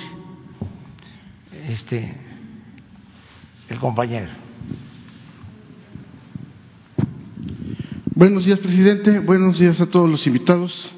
Buenos días, compañeros y compañeras de los medios. Mi nombre es Héctor Tlatempa y represento al medio informativo Puntos Suspensivos Radio, Puntos, eh, Puntos Suspensivos Comunicación. Presidente, este, un tema ahorita que es, están aquí ahorita unos, este, personas del Sindicato Nacional de Trabajadores de la Secretaría de la Salud del Comité Ejecutivo, sección 50 del Estado de Chiapas. Ellos tienen, este, pues, eh, algunas preguntas que hacerles, están aquí manifestando, están en casas de campaña, enfrente de, del Templo Mayor, y quieren este, preguntarle, ¿no? ¿Por qué persiste el desabasto de medicamentos en Chiapas? Es de conocimiento público que se ha adquirido por licitación directa con la empresa eh, F Medical con un monto de 317 millones 339 mil 253.75 pesos en 2019 mediante la orden de trabajo 001-19 y para el 2020 eh, 551 mil millones 11 mil 831.81 pesos mediante la orden de trabajo 001-20. F Medical SADCB es una empresa de Tabasco de la cual fue trabajador el actual director de Administración y Finanzas de la Secretaría de Salud de Chiapas se le asignan múltiples requerimientos millonarios de forma directa. La pregunta es directa, eh, señor presidente, ¿por qué en Chiapas se sigue permitiendo esto que usted ha dicho en repetidas ocasiones que no se permite este tipo de corrupción? Y si me permite otra segunda pregunta. Bueno, sobre eso este, tomamos nota y le pedimos a Leti Ramírez, que está ahí detrás y pendiente siempre, que los atienda y que se vea en qué dependencia puede hacerse la investigación sobre esta denuncia. Muy bien, muy bien, presidente. Y si me permite, y aprovechando ahorita también este tema de los fideicomisos, bueno, quiero plantearle, señor presidente, que hace 20 años usted escribió un libro titulado Fobaproa, Expediente Abierto, que aquí lo traigo precisamente y tiene mucho a colación ahorita con el tema de los fideicomisos. En su reseña nos explica sobre la forma en que se fraguó la decisión de convertir la deuda privada de un grupo de banqueros y de grandes empresarios en deuda pública o dicho incluso con sus propias palabras, el FOBAPROA fue la gran piñata de los, de los tecnócratas y de un pequeño grupo de especuladores vinculados con el poder. En el libro, señor presidente, nos comparte una misiva que usted escribió en el que eh, en ese entonces era presidente del Partido Acción Nacional y cito textualmente, Veo con honda preocupación el hecho de que su partido haya decidido aliarse con el gobierno federal haciendo suya la mascarada oficial para endosar a los mexicanos el costo del FOBAPROA. Al parecer el PAN ya se olvidó de que la adquisición de deuda por el FOBAPROA fue un acto que violó fragantemente la constitución política de los Estados Unidos mexicanos. Al parecer también ya se olvidó de que el FOBAPROA están las pruebas de los de las complicidades de funcionarios públicos con banqueros y empresarios privilegiados por el salinismo y el sedillismo. También ya se olvidó de que en ese fondo están los dineros que el PRI utilizó en 1994 para ganar ilegítimamente la presidencia de la República y la mayoría en el Congreso de la Unión. Nosotros no coincidimos en nada, absolutamente en nada, con la propuesta del gobierno ni con la del PAN, donde lo único diferente es que se ordenan se reordenan los factores para no alterar el valor del producto y que es cargar a los mexicanos el adeudo de 552 mil millones de pesos, más los intereses acumulados a la fecha. Presidente, eh, y bueno, y ahí usted termina diciendo, aún es tiempo de que usted y su partido recapaciten ciudadano presidente, se lo está diciendo a, Felipe Calderón. Este país seguirá navegando en la corrupción y la impunidad mientras los gobiernos priistas tengan aliados que suscriban sus abusos. Señor presidente, en el cierre de este capítulo, usted menciona que era evidente que la negociación estaba en otra parte, en las alturas, en las cúpulas del poder político y financiero de México. En ese momento, su impresión es que Felipe Calderón lo hicieron a un lado y entraron Diego y Fox para amarrar todo con el gobierno, incluida incluso la represalia contra el gobierno del Distrito Federal, encabezada en ese entonces por el ingeniero Cuauhtémoc Cárdenas. Bueno, y en este, en, este contexto de las cosas, señor presidente, hubo varios temas importantes que usted eh, eh, incluso logró que ayudó. Por ejemplo, se logró el primer eh, plebiscito, la primera consulta, en donde más de 3.5 millones de personas participamos para negarnos pues a este endeudamiento. También otro tema que usted ahí demandó y que puso ahí entre la de juicio para que se investigara es lo relacionado con esta empresa de jugos del Valle y en donde estuvo como abogado este pues el ya conocido o que se conoce como la ardilla. Usted sabe de quién, de quién se habla, pues. Entonces, en ese, en ese contexto, señor presidente, y ahorita con lo que usted nos dice, sería bueno que usted nos pudiera decir qué se va a hacer con, pues, esta deuda. Nosotros vamos a seguirlo pagando, al parecer todavía durante 50 años. Sé que usted ya ha mencionado, se ha mencionado, ya ha hablado del tema en diferentes ocasiones aquí en la mañanera, pero sí nos gustaría saber eh, legalmente, ¿qué se puede hacer? ¿Se va a poder reducir estas deudas? Y pues, ¿qué destino tenemos nosotros y nuestros hijos para el asunto del FOBAPROA? Es todo, presidente. Gracias. Sí, este, pues ya es conocido, ¿no? En aquel entonces nosotros nos opusimos eh, a que se convirtieran las deudas privadas en deuda pública, como está escrito.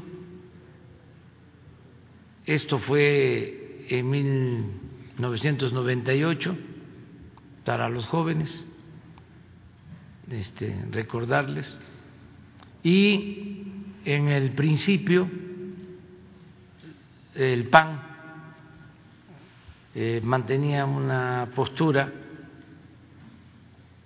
eh, distante del gobierno pero todo era eh, fingido. Terminaron, como siempre, poniéndose de acuerdo, arriba. Y en diciembre del 98 votaron priistas y panistas por convertir las deudas privadas en deuda pública, el FOAPROA. Eh, desde entonces, pues se han pagado, yo calculo que como el doble de la deuda original, solo en intereses. Estamos hablando de más de dos billones de pesos. Y en efecto, para terminar de pagar esa deuda, porque todavía se debe alrededor de otro billón de pesos, se va a terminar de saldar hasta dentro de 50 años. Año con año hay que destinar alrededor de 40 mil millones de pesos solo para pagar intereses de esa deuda.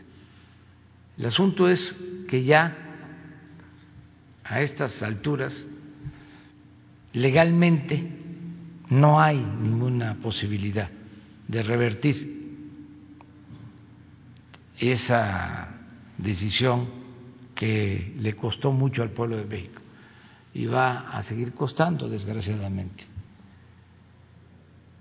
Entonces, lo que tenemos que hacer es no volver a lo mismo. Todo esto que sirva pues para los que quieren que regrese este el régimen corrupto de protección a minorías a costa del sufrimiento del pueblo. Eso es un ejemplo claro. Yo diría sí que regresen, pero lo que se robaron. Este entonces esa es la eh, explicación, no regresar a eso, no volver a eso. Ahora con la crisis de la pandemia, con la crisis financiera, querían que rescatáramos también a los de arriba, con dinero del presupuesto. Nos pedían que hasta nos endeudáramos que teníamos posibilidad de conseguir deuda. Y así lo hicieron en otros países, cometieron ese error. Y se les cayó la economía, no hay recuperación eh, en cuanto al crecimiento y se endeudaron por apoyar a las corporaciones. Nosotros, ¿qué hicimos? Pues eh, apoyamos abajo, de abajo hacia arriba, a la gente más necesitada. Se fortaleció el consumo popular, que la gente eh, no dejara de tener lo básico. Y así estamos enfrentando esta crisis. Entonces sí hay cambios, sí este, somos distintos Ahora, en el caso de los fideicomisos, lo mismo. ¿Quiénes se juntan? ¿Y qué están pensando hacia adelante? Pues unirse en contra de nosotros. No lo pudieron hacer en el 18, pero lo intentaron. Yo tengo información de que eh, primero, eh, querían que eh, declinara el candidato de el PRI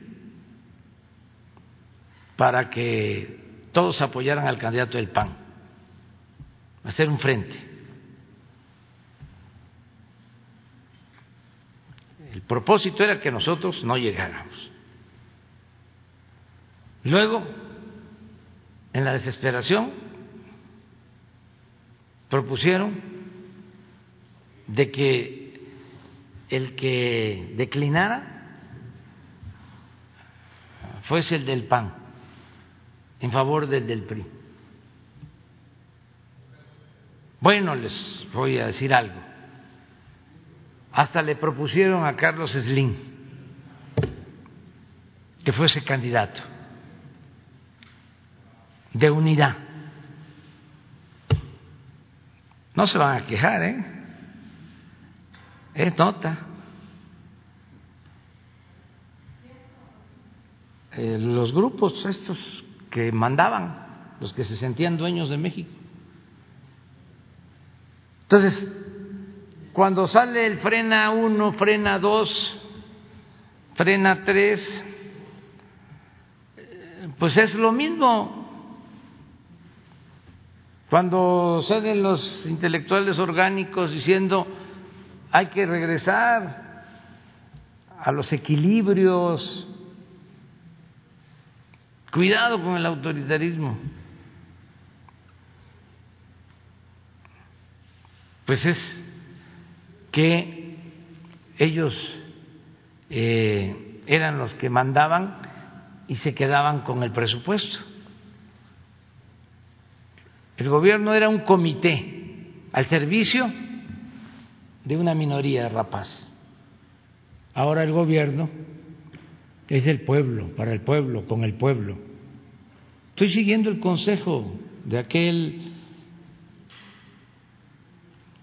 anciano respetable, sabio, migrante de San Quintín, Baja California, que me dijo en campaña, ya casi al cierre, terminando un meeting, se me acercó y me dijo, así como el presidente Juárez separó al poder de la iglesia, del poder público, porque a Dios lo que es de Dios y a César lo que es del César, ahora, licenciado, lo que se necesita es separar al poder económico del poder político y que el gobierno represente a todos, a ricos y a pobres.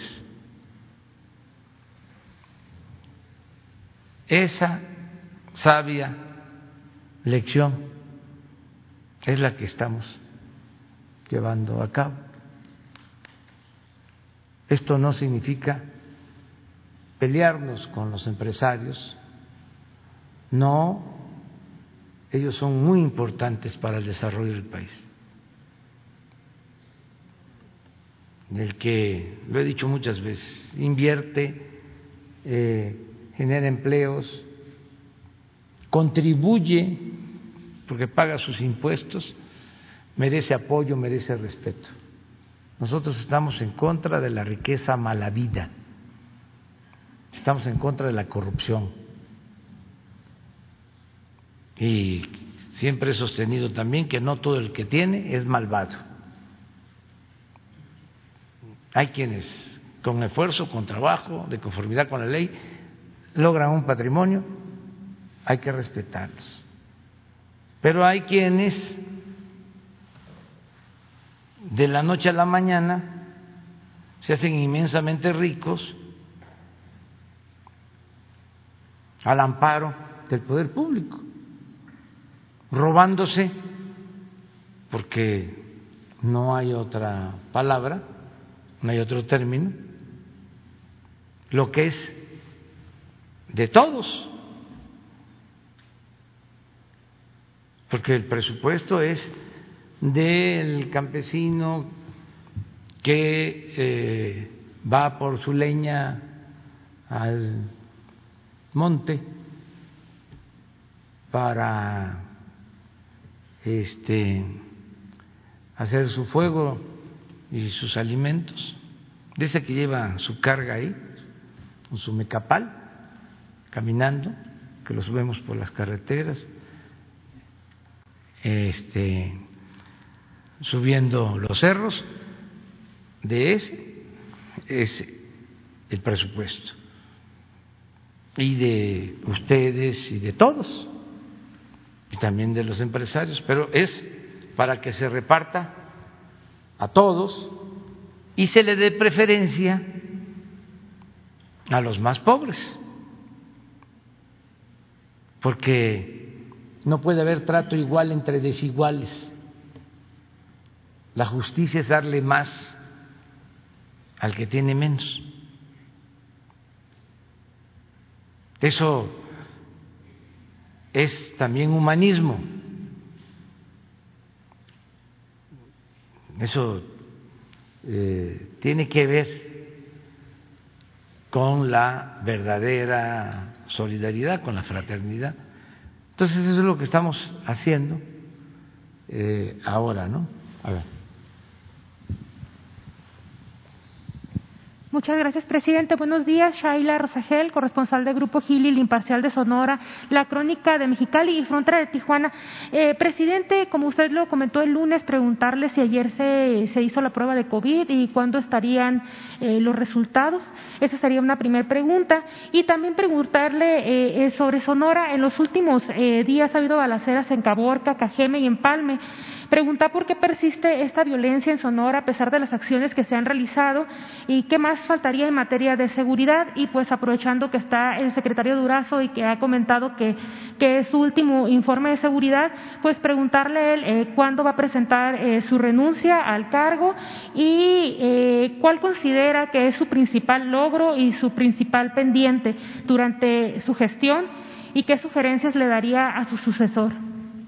Bueno, acerca de este, la prueba de COVID, salí bien, es decir, eh, negativo. Ya me entregaron el resultado, ya me informaron anoche. Me lo hago en la mañana y en la noche me dan a, a mí un trato ahí este, especial, lo reconozco, ¿no? Porque pues eh, por mis labores, en caso de que eh, saliera positivo, pues tendría yo que preparar para mm, mandar un mensaje y no podría yo venir aquí con ustedes, como tengo que estar todas las mañanas aquí y en eh, la reunión de seguridad. Pero afortunadamente bien eso es lo que les puedo, les puedo informar. Nada más que hay que cuidarse, hay que cuidarse. La sana distancia es, es importantísima. La sana distancia y el aseo personal eh, y también eh, la alimentación, no comer en exceso, no comer eh, alimentos grasosos, bajarle a la sal, eh, desde luego el azúcar afecta, los productos industrializados por los eh, químicos, lo natural, lo natural, lo más que se pueda. Eh, no hay pierde si se trata de, de frijol, si se trata del maíz, nada más que no sea transgénico, es decir, maíz criollo, el arroz, las verduras, las frutas, todo eso eh, es importante. Y el ejercicio, este, hacer ejercicio, si se puede, de vez en cuando, deporte. Ahora está la Serie Mundial, ayer comenzó, pero no es para estarlo viendo nada más, hay que ir de vez en cuando a batear ahí, a macanear. Y se quita uno mucha atención, es muy bueno el deporte, el básquet, el fútbol, todos los deportes, el atletismo, caminar, caminar, caminar. Todo eso ayuda mucho y cuidarnos y cuidar a eh, nuestros familiares, a los que tienen enfermedades crónicas, a los adultos mayores, así como se les ha cuidado, y no eh, confiarnos para pues, seguir enfrentando esta pandemia. Acerca de lo de Sonora, pues les puede informar, eh, Alfonso. Todavía estamos este, hablando. Eh, lo estoy convenciendo de que se quede porque la verdad me ayuda mucho y ha hecho muy buen trabajo. Muy buen trabajo. Desde luego, este, él es libre y es muy importante también lo que quiere este, ir a hacer a, a Sonora. Pero este, yo estoy muy, muy agradecido con Alfonso por su apoyo eh, todos los días aquí eh, con nosotros. Es un profesional, es un extraordinario servidor público, una gente recta, trabajadora, honesta. Por eso, esto, como se decía en el béisbol antes, o lo decía yo Guiberra, esto no se acaba hasta que se acaba. Es decir, todavía. Pero bueno, contesta.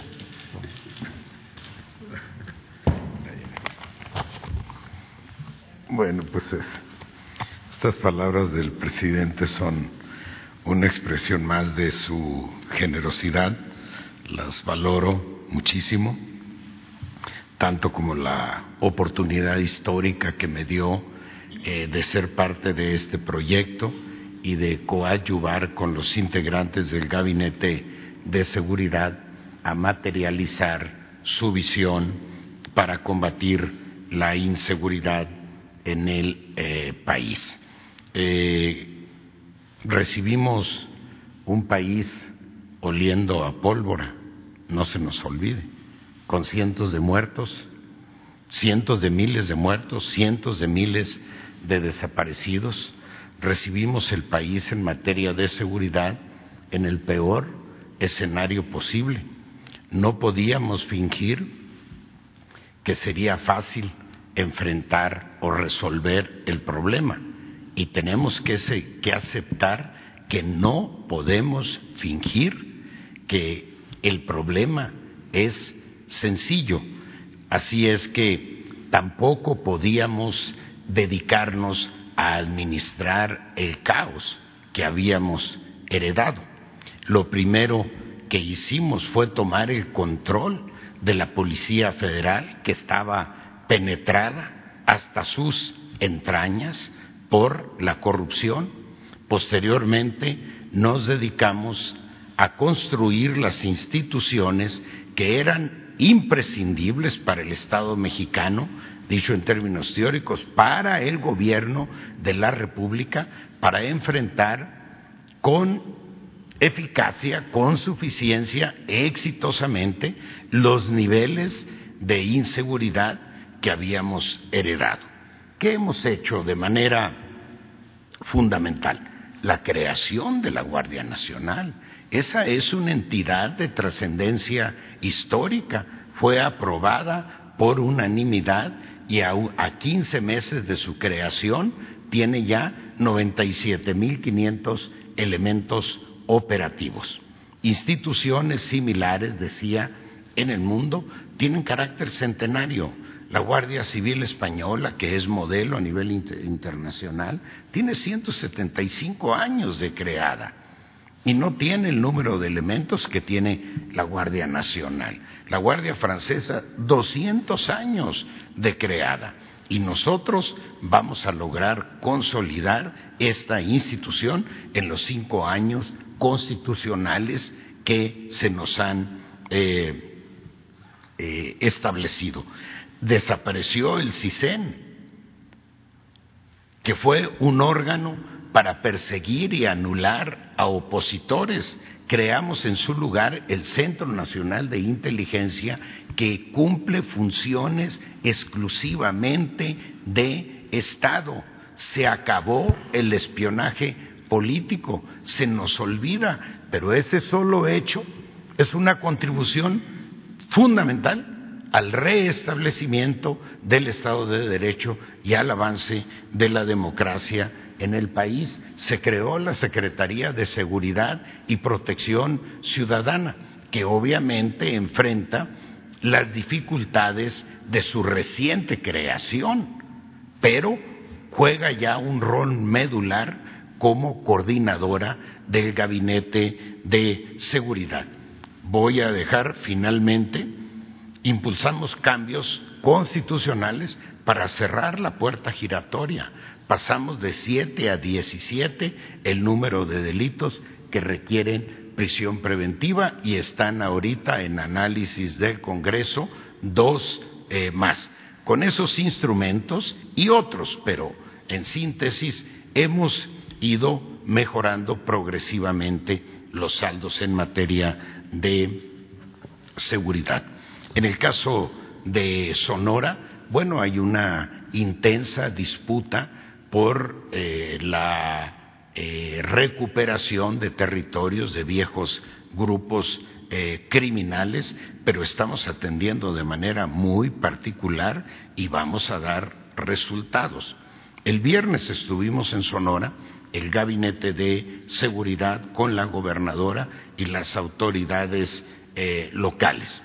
No informamos para que por mi presencia esa reunión no tuviera una connotación política. Sin embargo, ahí definimos los términos de un programa de acción inmediata para atender el problema de la violencia en Sonora que está centrado en Caborca, Guaymas, Empalme y Cajeme. Ayer se concentró un número muy importante de fuerzas federales y estatales para enfrentar la problemática que se está presentando ahí. No haría ninguna recomendación en particular a mi sucesor. Cualquiera que sea, estoy seguro que será una designación atinada por parte del presidente de la eh, República. Eh, esto no se acaba hasta que se acaba, pero en este momento puedo decirles a ustedes que he decidido atender el llamado de la militancia de Sonora para eh, eh, buscar la gubernatura del Estado, consecuentemente presentar mi renuncia a esta oportunidad de carácter histórico que me brindó el presidente de la República, porque no solo la veo como eh, la invitación a eh, ser secretario de Seguridad y Protección Ciudadana, sino a contribuir para esta transformación de fondo que nos hemos propuesto lograr en el país. Veo a la 4T como un hecho insigne en la historia de nuestro país. Ha habido alternancias en México, pero ninguna de ellas significó un cambio, representó un cambio verdadero. Hubo cambio de partido en el poder, pero el gobierno siguió sirviendo a los mismos intereses. Hoy el objetivo es recuperar el gobierno para ponerlo auténticamente al servicio de los intereses generales sin disputa absolutamente con eh, ningún eh, sector les digo a ustedes que renuncio al gabinete, pero no al proyecto político que ha encabezado históricamente el presidente de la República. Mucho menos renuncio a respetar, reconocer su liderazgo eh, político, la congruencia indiscutible que ha tenido el presidente de la República en su ejercicio eh, como gobernante me eh, compromete a continuar en ese proyecto político, sumando mi esfuerzo hasta lograr la transformación de fondo que nos hemos propuesto en este eh, en nuestro país. Ese esfuerzo lo sumaré ahora desde otra trinchera política. Creo, estoy convencido que es imprescindible aterrizar a nivel de territorio los esfuerzos de transformación que se están haciendo a nivel federal. Aprovecho aquí para agradecer al presidente de la República esta extraordinaria oportunidad que me ha dado de ser eh, parte de este proyecto de cambio. Y estoy seguro también que la historia, que es insobornable, insobornable, más allá de las opiniones de coyuntura, terminará siendo generosa con nosotros por nuestro desempeño en el ámbito de la seguridad. Gracias a ustedes también por la oportunidad que me han permitido mes a mes de presentar los informes correspondientes. Secretario, eh, ¿cuándo, ¿cuándo, va a presentar su renuncia? O sea, ya la presentó. Y preguntarle el pendiente, ¿qué pendiente en seguridad eh, quedaría? Y sobre Sonora, eh, ¿qué plan? O sea, tres puntos o los puntos principales que incluye el plan que acordaron el viernes para seguridad.